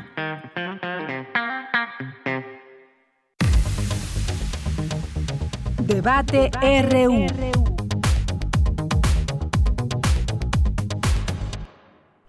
Bien, continuamos, pues ya estamos en esta mesa de análisis y debate cómo podemos combatir los feminicidios ahora que pues eh, se están conociendo pues casos distintos porque este tema de que han ido incrementándose los feminicidios no es un tema no es un tema nuevo. Podemos ir viendo también la, la numerología en este sentido. Qué se ha hecho desde desde que se catalogó como feminicidio el asesinato a una mujer por las causales que se tienen hay características específicas que nos llevan a nombrarlo feminicidio. Hablemos de este tema, ya están aquí con nosotros Nelly Lucero Lara Chávez, que es doctora en ciencia política de la Facultad de Ciencias Políticas y Sociales y que ha, está, ha estado muy de cerca con todo este tema de la violencia de género. Muchas gracias, doctora, por venir. Hola, buenas tardes. Muchas gracias por la invitación. Y también nos acompaña Andrea Chávez, que es asesora parlamentaria en el Senado de la República. Andrea, muy buenas tardes, bienvenida. Al contrario, gracias a ustedes. Bien, pues ¿qué les parece si nos centramos ahora al, iniciar esta mesa sobre qué podemos hacer para evitar los feminicidios, dado que pues me parece que es un número importante el que se tiene actualmente y casos tan emblemáticos y tristes y terribles como el caso de Fátima, como el caso de Ingrid y muchos otros más, el de la eh, hay muchos casos, si pudiéramos eh, traerlos aquí a la mesa, yo creo que no, no acabaríamos de, nombrarlos. Y no solamente los casos o el nombre de las mujeres, sino todo lo que hay en torno a ellos.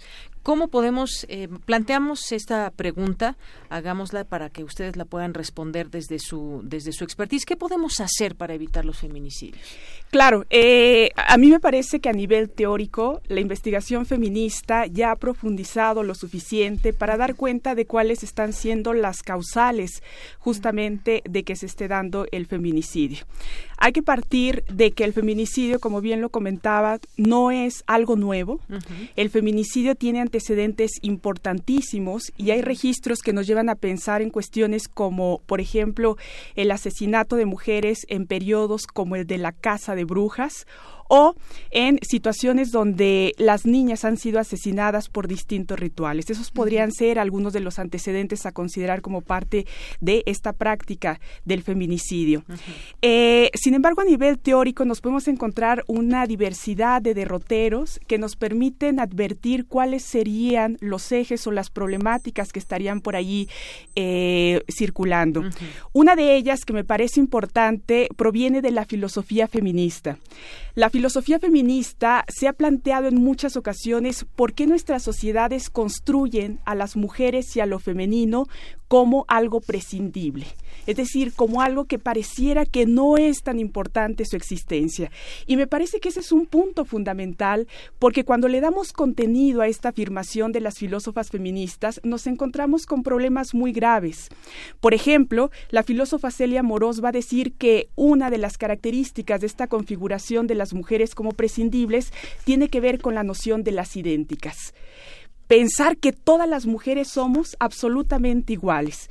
Por ejemplo, podemos ir cualquier día a observar eh, un puesto de periódicos y ver cuál es el tipo de mujer que representan estos medios de comunicación y nos vamos a encontrar que prácticamente todas son exactamente iguales, ¿no? Tienen una forma de cuerpo que se parece completamente a la otra mujer y eso nos hace pensar en realidad cuál es la valía o el valor de una mujer en particular en relación con las demás. Esto va a tener injerencia muy importante incluso en el discurso de la masculinidad, que también es algo que le interesa a la filosofía. ¿Por qué un hombre, por ejemplo, cuando no es aceptado o es rechazado por una mujer en términos amorosos, dice, ah, pues si no me haces caso tú, yo tengo 400 opciones allá afuera, ¿no? Como asumiendo de esta idea de tú por sí misma no tienes un valor para mí porque yo sé que exactamente. Ese sería el punto fundamental que le va a interesar a la filosofía. Y me parece que ahí hay un eje entonces de resolución de esta problemática. Es posible en la sociedad actual erradicar esta construcción de las mujeres como prescindibles. A nivel sociológico también nos encontramos con diagnósticos que son importantísimos. Rosa Cobo va a plantear eh, que la configuración de las mujeres como objeto a nivel social es una de las problemáticas que también habría que considerar para erradicar la práctica feminicida. ¿Por qué? En el sentido de que las mujeres hemos sido leídas, si bien bajo esta misma dinámica de no seres humanos, sino que propiedad o una cosa que le pertenece a un otro. Y lo encontramos incluso en el discurso cotidiano, ¿no? Es que es mi mujer, es que es mía, es que me pertenece y por consiguiente yo puedo hacer con ella pareciera lo que me plazca. En ese sentido, dice Rosa Cobo, hay que erradicar esta lectura de apropiación del otro sujeto porque cuando una persona considera que el otro es parte de su propiedad, incluso piensa que tiene el derecho de quitarle la propia vida. Y eso es algo que también, eh, por supuesto, que circula en nuestra vida cotidiana. Tiene que ver con el nivel de los imaginarios, tiene que ver con el nivel simbólico, tiene que ver con el nivel discursivo, pero es una tarea importante a nivel social erradicar esta otra lectura. Así es. Nos podemos encontrar también eh, diagnósticos a nivel antropológico.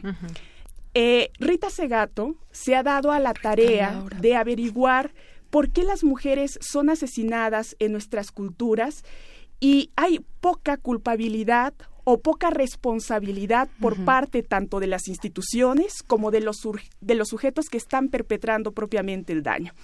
Y ella va a decir que una forma bajo la cual las sociedades constituyen a las mujeres como asesinables es justamente porque en lugar de que el perpetrador asuma su culpabilidad, tiende a lanzar la culpa a los sujetos que considera tiene menos poder. Y eso lo podemos advertir incluso en nuestros días. Es decir, si las mujeres son asesinadas es porque ella salió a las 10 de la noche, porque ella iba con vestido. Es decir, la culpa es de la víctima en lugar de que sea del victimario.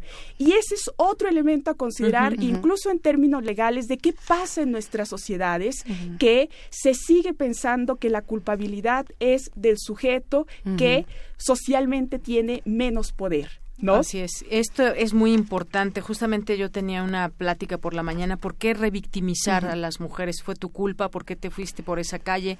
¿Por qué ibas vestida así? Y todo lo que conjuga en este canto de las tesis, ¿no? Claro. Pero bueno, eh, estos, estos aspectos académicos me parecen muy importantes que, que traigamos el aspecto sociológico, estos diagnósticos que se tienen, la investigación que se está haciendo. Todo este aspecto social es inter- muy interesante porque de ahí tienen que partir las políticas públicas. Claro. Y ahora paso con eh, Andrea Chávez para que platiquemos justamente de este tema.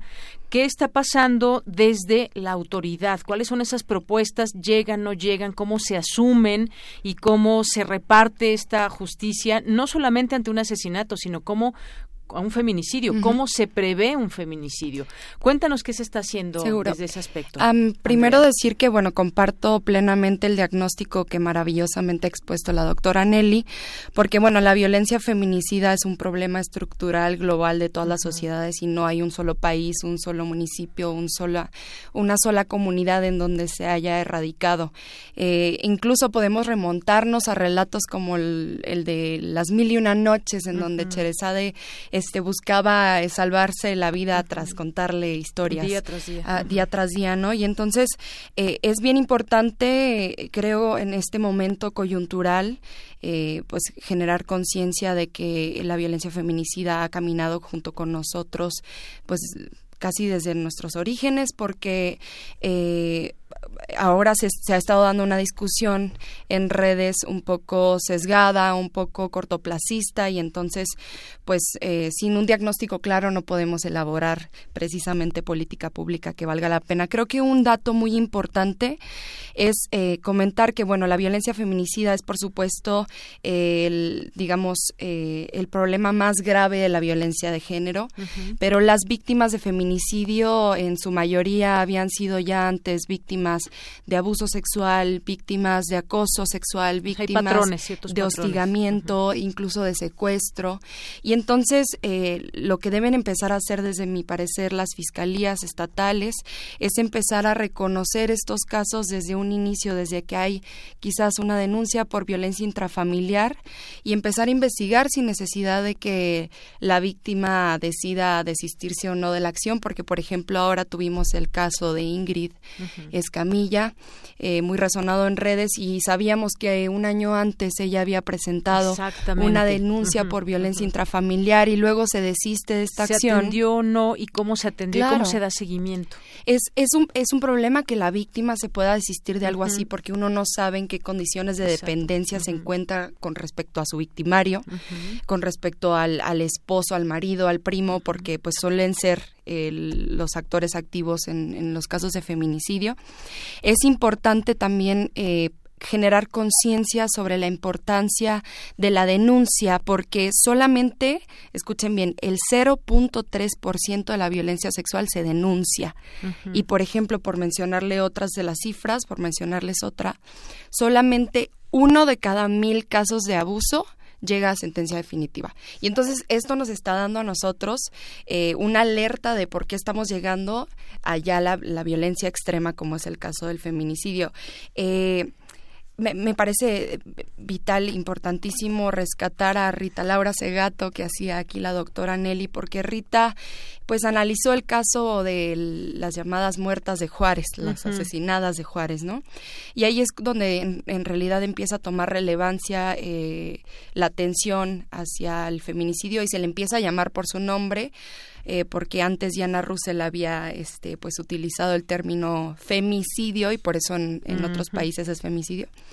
Y es importante tomar en cuenta que, mientras en Ciudad Juárez empieza a visibilizar este, esta problemática en los años 90 con el caso de Campo Algodonero, que después deviene en una sentencia de la Corte Interamericana de Derechos Humanos en 2009, eh, es importante mencionar que la violencia feminicida se recrudece en los años de la llamada guerra contra el narco. En, en 2007 eh, crece, casi se dobla la cifra de las víctimas de feminicidio y en ese entonces pues en realidad no teníamos las cifras claras porque mientras en 2012 se tipifica en el Código Penal Federal el delito de feminicidio, pues muchos estados incluso en este momento no lo tienen tipificado, ¿no? Entonces las cifras no son del todo claras porque a veces están encuadradas como homicidio calificado o, o no sé, tentativa de feminicidio está en realidad como lesiones y entonces se nos están yendo esas cifras, ¿no?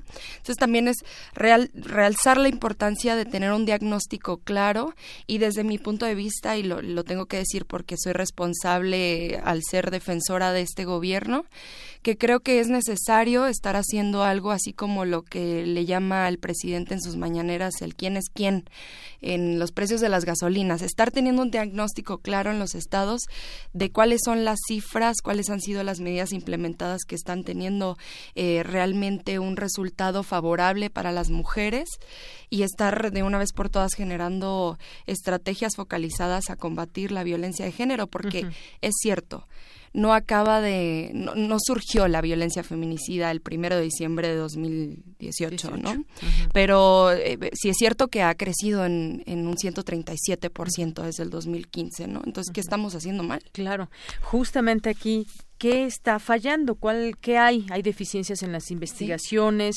Eh, ¿cómo, ¿Cómo se está trabajando en la prevención? A ver, teniendo todos ya estos elementos un, poco eh, pues claros, ¿por qué en la parte social, cómo se ve a la mujer para que se siga dando el tema de feminicidio, para que se sigan dando estos asesinatos a, mujeres? Decíamos un poco de las cifras que ya eh, decía Andrea.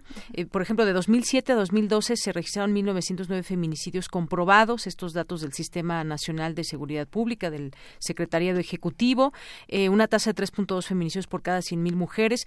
Ha ido subiendo esta, esta cifra y se han presentado ya en otros momentos, leía yo en, lo más inmediato, 2019, medidas de prevención, seguridad y justicia, elaborar diagnósticos, diseñar y ejecutar inmediatamente una estrategia, crear una unidad de contexto para la investigación de feminicidios, conformar un grupo de unidad especializada. Sin embargo, no no cede. ¿Dónde estamos atorados? ¿Cuál es, eh, ¿Qué está fallando eh, para que no se pueda avanzar? O quizás ahora que se está haciendo mucho más visible, tenemos expresiones sociales, tenemos protestas en, en las calles, las hemos tenido, viene una importante movilización el próximo 8 de marzo.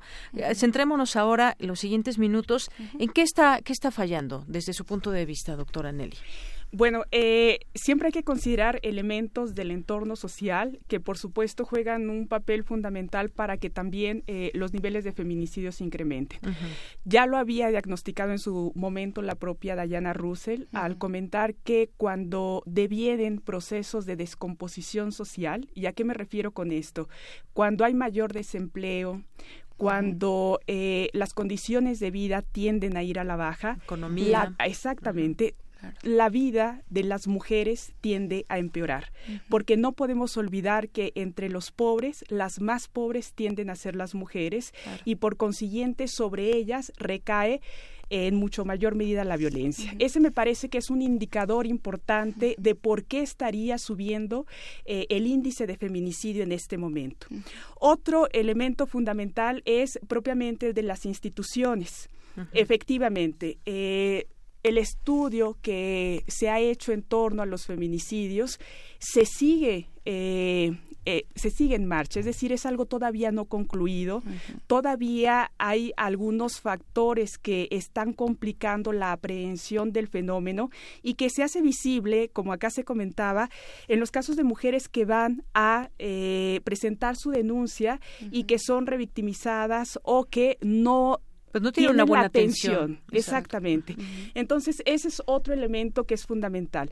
A nivel institucional todavía no está la formación ni la sensibilidad en términos de género para dar una respuesta correcta a lo que está pasando en relación a las mujeres. Y la otra situación que me parece fundamental es el estudio propiamente de la violencia de la violencia que recae sobre las mujeres. Si bien sabemos que la violencia feminicida y el feminicidio son la violencia extrema en contra de las mujeres. Donde existe feminicidio, ya están operando las otras formas de violencia. Y para poder erradicar, por supuesto, el feminicidio, hay que atender todas, esas otras problemáticas que están recayendo sobre las mujeres. Entonces me parece que efectivamente es un problema que requiere del cruce de muchos elementos a nivel económico, a nivel educativo, a nivel cultural, para que esto se pueda transformar. Lo que sí me parece muy interesante en este momento histórico es que estamos en una coyuntura. Es decir, me queda claro que a nivel social las mujeres tienen cada vez más esta disposición a decir que las relaciones que nosotras tenemos, tanto con los hombres como con las instituciones, se tienen que transformar. Y evidentemente, como todo cambio social, va a requerir tiempo, va a ser un proceso, va a generar conflictos, va a convocar a que la gente transforme su manera de pensar y de actuar. Y en ese proceso habrá errores, habrá quizás situaciones que todavía no estamos considerando, porque quienes trabajamos en las ciencias sociales sabemos lo complejo que es predecir, lo difícil que es saber lo que sucederá el día de mañana, pero sí tenemos principios básicos de que las condiciones actuales de las mujeres no pueden seguir de esta misma manera. Así es, doctora. Pues muy interesante todo esto que nos, eh, nos platica. Ahora uno se pregunta, ¿se está entendiendo el tema? Porque ya se tiene esta parte, digamos, académica, de investigación, esas visiones también eh, sociológicas importantes que se deben, eh, nos debemos de plantear. Pero ¿se está entendiendo el, el problema desde las instituciones, desde los personajes que hacen, que están trabajando dentro de estas instituciones? Este cruce de elementos que decía la doctora es muy importante. A ver, se tiene diagnósticos. ¿Qué se está haciendo eh, ahora en Ciudad Juárez? ¿Qué se está haciendo en los lugares donde tienen altos índices de feminicidios? A mí me gustaría preguntarte esto, Andrea, y si se está entendiendo desde, desde la cabeza, porque ahora pues tenemos esta un poco división que hay, ¿no? Sí al paro, no al paro. Se está alzando la voz por eh, tratar de revertir este tema, este problema de los feminicidios. Me gustaría, tú que ya nos dijiste que pues estás con este gobierno, que nos, nos compartas ese punto de vista también. Eh, bueno, eh, hay tres grandes campos de acción en términos de, del combate a la inseguridad, que es la prevención, en primer lugar, la atención en segundo lugar y la, la sanción en el tercer lugar. Eh, lamentablemente, hasta el momento, la atención ha estado puesta en la sanción y es por eso que escuchamos eh, muy recientemente propuestas como de pues subir las penas, incluso se habló de, de pena de muerte, lamentablemente. Eh, y, bueno, no estamos prestando eh, verdaderamente atención a las otras dos, que desde mi punto de vista son las más importantes. En, en el rubro de atención y de sanción, no nada más está decir que no tenemos ministerios públicos capacitados para atender eh, un tema de violencia de género, no tenemos juzgadores capacitados para poder interpretar lo que son las razones de género en los delitos que así lo demandan. Eh, las fiscalías están cayendo a pedazos. No hay. Estamos empezando entonces casi de cero. Sí. Eh, eh, bueno, eh, con una inercia completa negativa porque eh, lamentablemente los operadores judiciales que están este, no tienen eh, alguna disposición que les obligue o los responsabilice a estarse actualizando con respecto a las nuevas formas de leer las realidades. Y, y, bueno por supuesto por ejemplo los ministerios públicos nosotros pues siempre estamos todo el rato criminalizándolos pero no recordamos lo poco que ganan eh, cómo están poniendo en riesgo sus vidas al hacer, al integrar las carpetas de investigación, porque muchas veces pues están denunciando a un feminicida que pertenece a una célula del narcotráfico. Y entonces, bueno, y en el tema de la prevención está justo lo que decía también la doctora, que es atacar las brechas de desigualdad, porque cuando la riqueza que generamos todas y todos se concentra en manos de algunos, eh, pues genera un clima necesario necesariamente propicio para que haya inseguridad. Y eh, es recordar que la persona más vulnerable en, este país es una mujer eh, indígena con una discapacidad y que es ama de casa, ¿no? Y entonces eh, este, necesitamos tener una visión eh, que integre la, solución a todos los problemas de cómo eliminar las brechas de desigualdad, cómo eliminar la discriminación eh, que, se que se da contra las personas de pueblos originarios, cómo eliminar la discriminación que se da contra la mujer, que de nuevo no hay un solo país que lo haya podido hacer efectivamente. y entonces creo que el, el, el, el quid necesariamente tiene que estar en el tema de la prevención necesariamente, porque luego también a veces pues decimos, ¿cómo acabamos con el cáncer si el cáncer ya está, no? Entonces es necesitamos irnos a la raíz, necesitamos irnos a los sistemas educativos porque no hay nada, por ejemplo, en la Ley General de Educación que hable sobre los estudios de género incorporados, por ejemplo, desde la educación media superior. No hay nada. Y entonces, pues es verdaderamente preocupante que, que los jóvenes y las jóvenes no tengamos espacios de formación en donde podamos salir de este de, de, esta situación porque cuando decimos que es un tema estructural nos atañe a todas y a todos y nosotras estamos en un proceso de construcción, pero pues hemos estado, hemos sido educadas en una sociedad profundamente machista, ¿no? Y entonces, pues es arrancarlo desde, desde, desde la educación en casa, desde la educación en las escuelas, desde el acompañamiento que tienen las instituciones. Y bueno, de una vez por todas que ya se le otorgue presupuesto a las instituciones que se encargan de esto, ¿no? Las condiciones están dadas porque por primera vez en la historia del país eh, simultáneamente se presiden por mujeres ambas cámaras, el gabinete más paritario en la historia del país, eh, también la integración más paritaria en, en, el poder legislativo y por supuesto un gran aliado, por ejemplo, presidiendo la Suprema Corte de Justicia de la Nación. Entonces las condiciones están dadas para que las denuncias y las demandas legítimas del movimiento feminista por fin sean escuchadas y, bueno en este sentido diríamos que no hay pretexto para que no se avance hacia la erradicación o por lo menos disminuir notablemente los casos de feminicidios. Miren nos queda poco tiempo.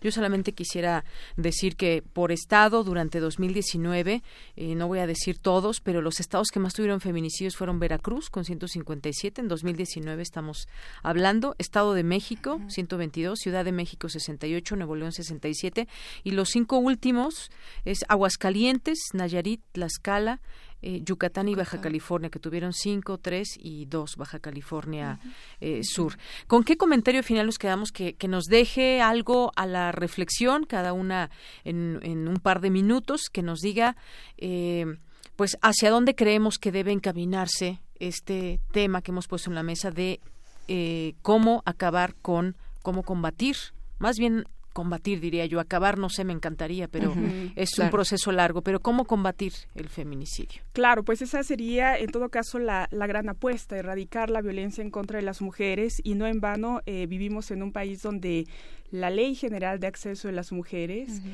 lleva justamente ese título porque a, apuesta por la vida de las mujeres, ¿no? Es decir, coloca en primer lugar la vida y después sus derechos justamente porque la problemática nos hace en un país como este todavía luchar por nuestra vida.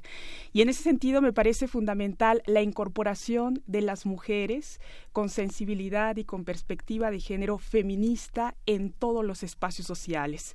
A mí me queda claro, eh, siendo feminista, que a las mujeres nunca se nos ha regalado nada, y menos en términos de luchas sociales. Si esta transformación eh, que se está dando ya, porque es inevitable que allá afuera todo mundo está consciente de que algo está pasando con las mujeres. Me refiero a, la ola feminista, que se está dando en este momento, porque ya es inevitable acallar un discurso y quizá la gente no esté tan enterada, pero sabe que algo está pasando con las mujeres en este país. Y me parece que eso es justamente la lucha que se está dando desde esta perspectiva de género. Es una transformación social importante, no es un regalo, no es una dádiva, es un derecho de nosotras mujeres como ciudadanas tener esta vida libre de violencia y para eso es inevitable participar, estar atentas a lo que está sucediendo, informarnos, dejar allá fuera los prejuicios en torno a cualquier perspectiva teórica, saber mucho más sobre lo que nos está aconteciendo para poder dar justamente esta transformación que me parece es inevitable nos va a tocar observar y vamos a testificar. Y además tendremos que ser protagonistas porque la violencia es tal que justamente nos convoca a luchar incluso por nuestra propia vida, algo que tendría que estar garantizado en un Estado de Derecho. Así es. Bueno, pues muchas gracias por esta, eh, este comentario final. Eh, doctora, esta ola, esta ola del feminismo, a eso nos, nos referíamos. Y también, pues dentro de este, enmarcándolo dentro de este contexto, hay una cuarta transformación en marcha que desde el gobierno ha iniciado y eh, además de tu comentario final, Andrea, me gustaría que nos digas eh, tu postura en torno sí o no al, al, paro, Del, 9, del 9 de marzo. Sí, eh, recordarle a la audiencia que el movimiento feminista no es un movimiento emergente ni incipiente. Tenemos muchas décadas de estar luchando por las que hemos estado en ciudades especialmente violentas como en Ciudad Juárez, en donde yo nací, pues eh, sociedad civil y las colectivas han estado pendientes de poder atender esta situación, denunciar y demandar eh, a, los gobiernos en turno. Eh, las condiciones están dadas no nada más en México, sino como en toda una inercia que se ha dado en América Latina, ahora con las manifestaciones en Chile en contra de Piñeira y, el colectivo Las que hacía este maravilloso cántico. Por supuesto, es un, es un movimiento global y, y en este país en donde pues lo viejo todavía no termina de irse y lo nuevo todavía no termina de llegar. Por supuesto que las, las feministas seremos eh, pues quienes llevemos a las calles la exigencia de que se nos incluya en eso nuevo que, que no termina de llegar en este proyecto de nación. Porque sí es cierto que cuando se hace una política en que combate a la pobreza se nos está ayudando y mucho, porque la lucha de clases es la primera lucha de una mujer feminista, pero eh, también es cierto que necesitamos mucha más solidaridad y empatía de parte de un presidente en el que muchas de nosotras creemos y es por lo menos en, la vida de muchas de nosotras la primera vez que queremos dar esta lucha de la mano del Estado, entonces esperamos tener una respuesta favorable. ¿Te unes o no al paro? Eh, yo me uno al paro, pero de manera activa. Recomiendo un, texto maravilloso de Marcela Lagarde, Mujeres en Cautiverio. Yo estoy completamente en contra de quedarme en casa, porque además es uno de los lugares más hostiles para las mujeres en este país. Y creo que deberíamos eh, aprovechar ese espacio que es un instrumento eh, de, la, de la clase obrera para evidenciar la fuerza que se tiene en la producción del capital, también para organizarnos y decidir conjuntamente qué es lo que necesitamos. Muy bien. Bueno, pues yo les quiero agradecer a ambas su presencia aquí en Radio UNAM para hablar de este tema. Ojalá que no sea la última vez, hay que seguir platicando. Esto es un tema que va a seguir dando de qué hablar y van a seguir también estrategias y vamos a tener que estar eh, pues hablando de los resultados también, que esperemos pues lleguen lo más pronto posible y este es un trabajo de todas y todos. Gracias, doctora Nelly Lucero Lara Chávez, doctora en Ciencia Política de la Facultad de Ciencias Políticas y Sociales. Muchas gracias por la invitación. Y y mañana, eh, no, perdón, y nos despedimos de Andrea Chávez, que es asesora parlamentaria en el Senado de la República. Gracias, Andrea. Gracias a ustedes. Y es que yo decía mañana porque va a estar también aquí la doctora Nelly a las seis de la tarde en la FIL, ahí en Minería, presentando el libro de UNAM Global. Así, que por ahí nos vemos, doctora. Por allá nos vemos. Pues muchas gracias a ambas. Hasta luego. Porque tu opinión es importante, síguenos en nuestras redes sociales, en Facebook como Prisma RU y en Twitter como arroba PrismaRU. Queremos escuchar tu voz. Nuestro teléfono en cabina es 55 36 43 39. Relatamos al mundo. Relatamos al mundo.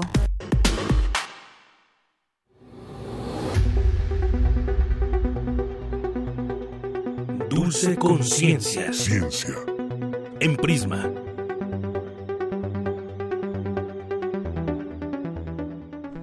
Bueno, pues ya empezamos ahora esta sección Dulce Conciencia. Dulce García, ¿cómo estás? Muy buenas tardes. Deyanira, muy buenas tardes a ti al auditorio. Muy bien, muchas gracias. Qué bueno. ¿Viste el meteoro, el bólido? ¿Cómo le llamamos? Se me pasó de Yanira.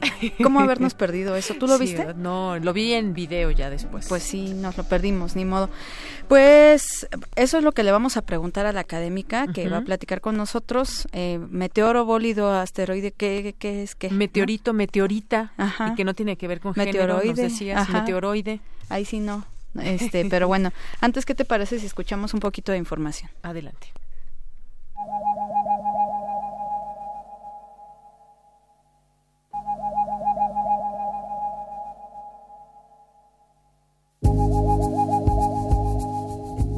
El pasado 18 de febrero, usuarios en redes sociales reportaron el paso de un meteoro cerca de la Ciudad de México. De inmediato, los internautas comenzaron a publicar videos y comentarios acerca del acontecimiento que fue perceptible en la Ciudad de México, Hidalgo, Morelos y Estado de México. En sus relatos, los usuarios aseguraron que el meteoro pintó de rojo y naranja el cielo de esa noche. Por su parte, la Universidad Nacional Autónoma de México explicó que el objeto visto no era un meteoro, sino un bólido. El Consejo Nacional de Protección Civil de México confirmó la noche del 18 de febrero el paso de este meteoro en el cielo y dijo que seguramente se destruyó en el aire. El objeto que ingresó a la atmósfera alrededor de las 20 horas del centro de México duró solo unos segundos. ¿Cómo lo debemos llamar? Y bueno, para platicar acerca de este acontecimiento, eh, se encuentra en la línea ya la maestra Brenda Carolina Arias del Instituto de Astronomía de la UNAM. Maestra, muy buenas tardes. ¿Qué tal? Muy buenas tardes, ¿cómo están? Bien, gracias por tomarnos la llamada y pues preguntarle eh, qué fue lo que lo que la mayoría de la gente pudo ver que nos perdimos aquí de Yanira y yo, pero que lo pudimos ver en los videos. Así en los videos, sí. Cuando nos referimos a lo que vimos, tal cual lo que vimos, entonces sí podemos decir que lo que vimos fue un bólido. Hay personas que se refieren al fenómeno luminoso también como un meteoro, que también es correcto, pero cuando la luminosidad de un meteoro supera el brillo de Venus, entonces le llamamos bólido. Ah, Por lo tanto, sí es correcto decir que lo que vimos fue un bólido, ya que esto es el fenómeno luminoso producido por quizá un asteroide o un núcleo cometario o un meteoroide que está eh, incendiándose cuando atraviesa la atmósfera de la Tierra. Ah, muy. Eh, maestra, ¿cómo poder entender esta diferencia entre meteoroide, meteorito, eh, asteroide? un poco, ¿de dónde sale cada uno? Cada una, sí, efectivamente, por eso ha habido un poquito de confusión, porque básicamente todo tiene que ver con las definiciones de cada una de estas palabras que bien mencionas. Sí. Cuando el objeto está afuera, afuera de la Tierra, puede ser o un asteroide o un núcleo cometario o un meteoroide. Tiene que ver con dónde se produjo y qué tamaño tiene, ¿no? Pero sobre todo nos referimos a cuando todavía está afuera de nuestro planeta. Muy bien. Cuando ya está ingresando y empieza a interactuar eh, con la atmósfera de nuestro planeta y vemos estos destellos luminosos, entonces a ese fenómeno de luz le llamamos meteoro. Ajá. Sí pero si este fenómeno de luz es más brillante que Venus, entonces le decimos bólido o a veces hasta le podemos decir superbólido, ¿no? Cuando es realmente muy luminoso. Y nos referimos a meteorito si hubo restos de este objeto que ingresó en la Tierra. Solo hasta que el objeto haya tocado la superficie terrestre, entonces es cuando le llamamos a esos restos, a esos restos, perdón, meteoritos o meteoritas.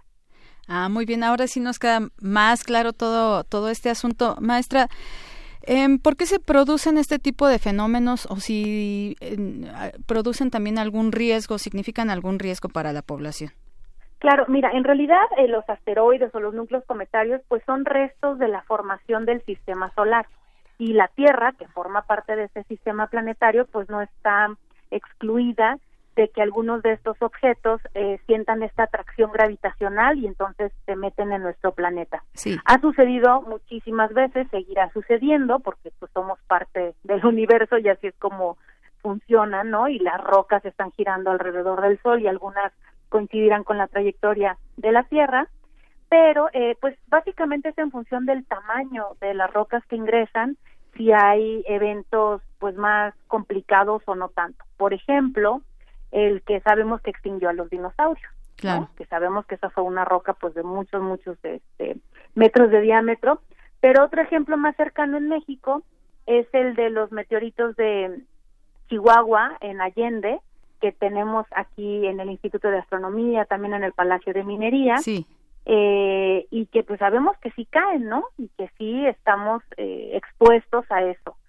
No tenemos la posibilidad de predecirlo, sobre todo si son menores a un metro de diámetro, porque pues si son partículas muy pequeñas para verlas tan lejos, pero incluso si existen proyectos internacionales de monitoreo de objetos cercanos a la Tierra. Entonces sí estamos al tanto de la mayoría de ellos y podríamos decir en algún momento cuando alguno de ellos fuera pues eh, peligroso. ¿Se, ¿Se sabe de qué tamaño fue este, maestra? Sí, hay, son datos estimados, dado que solo tenemos lo mismo que ha tenido toda la población, los videos que han circulado a través de las redes sociales. Eh, estimados datos, eh, calculamos que tenía 5 metros de diámetro, que el estallido, la explosión se dio a 40 kilómetros de altura, eh, aproximadamente en el norte de Michoacán, y que eh, la dirección de ingreso se dio del sur eh, oriente al noreste. Muy y por eso es que pudo ser visto en todos estos estados que ya mencionaste. ¿Y esto es considerado grande, doctor? No, no, no, no, no, para nada.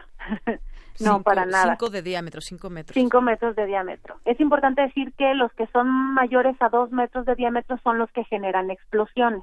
Entonces, como este sí la tuvo, por eso es que estamos calculando eh, aproximadamente unos cinco metros de diámetro. Muy bien. Pues nos queda ya todo más claro. Ahora sí, maestra, eh, quisiera nada más. Ah, usted nos tiene una invitación porque los viernes hay. Podemos ir al Instituto de Astronomía a saber más acerca de este tipo de fenómenos. Eh, ¿qué, ¿Qué hay los viernes en astronomía, maestra? Es correcto, y muchas gracias por, por la invitación, por dejarme compartirles. Tenemos el ciclo de conferencias de divulgación que llamamos El Universo los Viernes y sucede el primer viernes de cada mes. Entonces los invitamos eh, para el viernes 6 de marzo. Vamos a hablar de la última frontera del sistema solar y justamente tocaremos el tema de los objetos cercanos a la Tierra con posibilidad de impacto. Pues excelente, ahí está la invitación de Yanira Maestra. Le agradecemos bien, mucho toda esta explicación que nos da para que ya no sigamos confu- confundiendo uno con otro y, y bueno, pues después poder platicar de algún otro acontecimiento similar. Claro que sí, con mucho gusto. Gracias. De Yanira, pues ya, ya Gracias, sabemos. doctora. Pues sí, efectivamente fue un bólido lo que se vio, lo que algunas o muchas personas pudieron ver, quienes lo vimos en video, pues sí, de, de cualquier manera no deja de llamar la atención un fenómeno así, ¿no? Así es, hasta Michoacán y se pudo ver hasta acá, mira nada más. Así es, y Qué con bonito. Tan solo cinco metros de diámetro, como decía la Así doctora. es, tan chiquito y tan grandote. Este, pues así el universo. De Yanira ya nada más los dejo con la siguiente frase. Adelante. Tienes una cita con un científico. El universo no parece ni hostil ni amigable, es simplemente indiferente. Carl Sagan. Bueno, pues ya nos despedimos. Es que pensé que estabas en tu sección al último del álbum, pero no. Ah, no, ya, esa ya pasó. Esa ya pasó. No, ya te gustó, no es para tanto. bueno, Dulce García, pues muchísimas gracias y pues nos escuchamos el siguiente miércoles que nos traerás otro tema ligado a la ciencia. Así es, Deyanira. Muchas gracias a ustedes. Buenas tardes. Muy buenas tardes. Bueno, pues con esto llegamos al final de esta emisión de noticias de este miércoles 26 de febrero. Gracias por su atención, gracias por su compañía. Yo me despido, soy de Yanira Morán. A nombre de todo el equipo le deseamos buena tarde, que la pase muy bien, buen provecho y hasta mañana.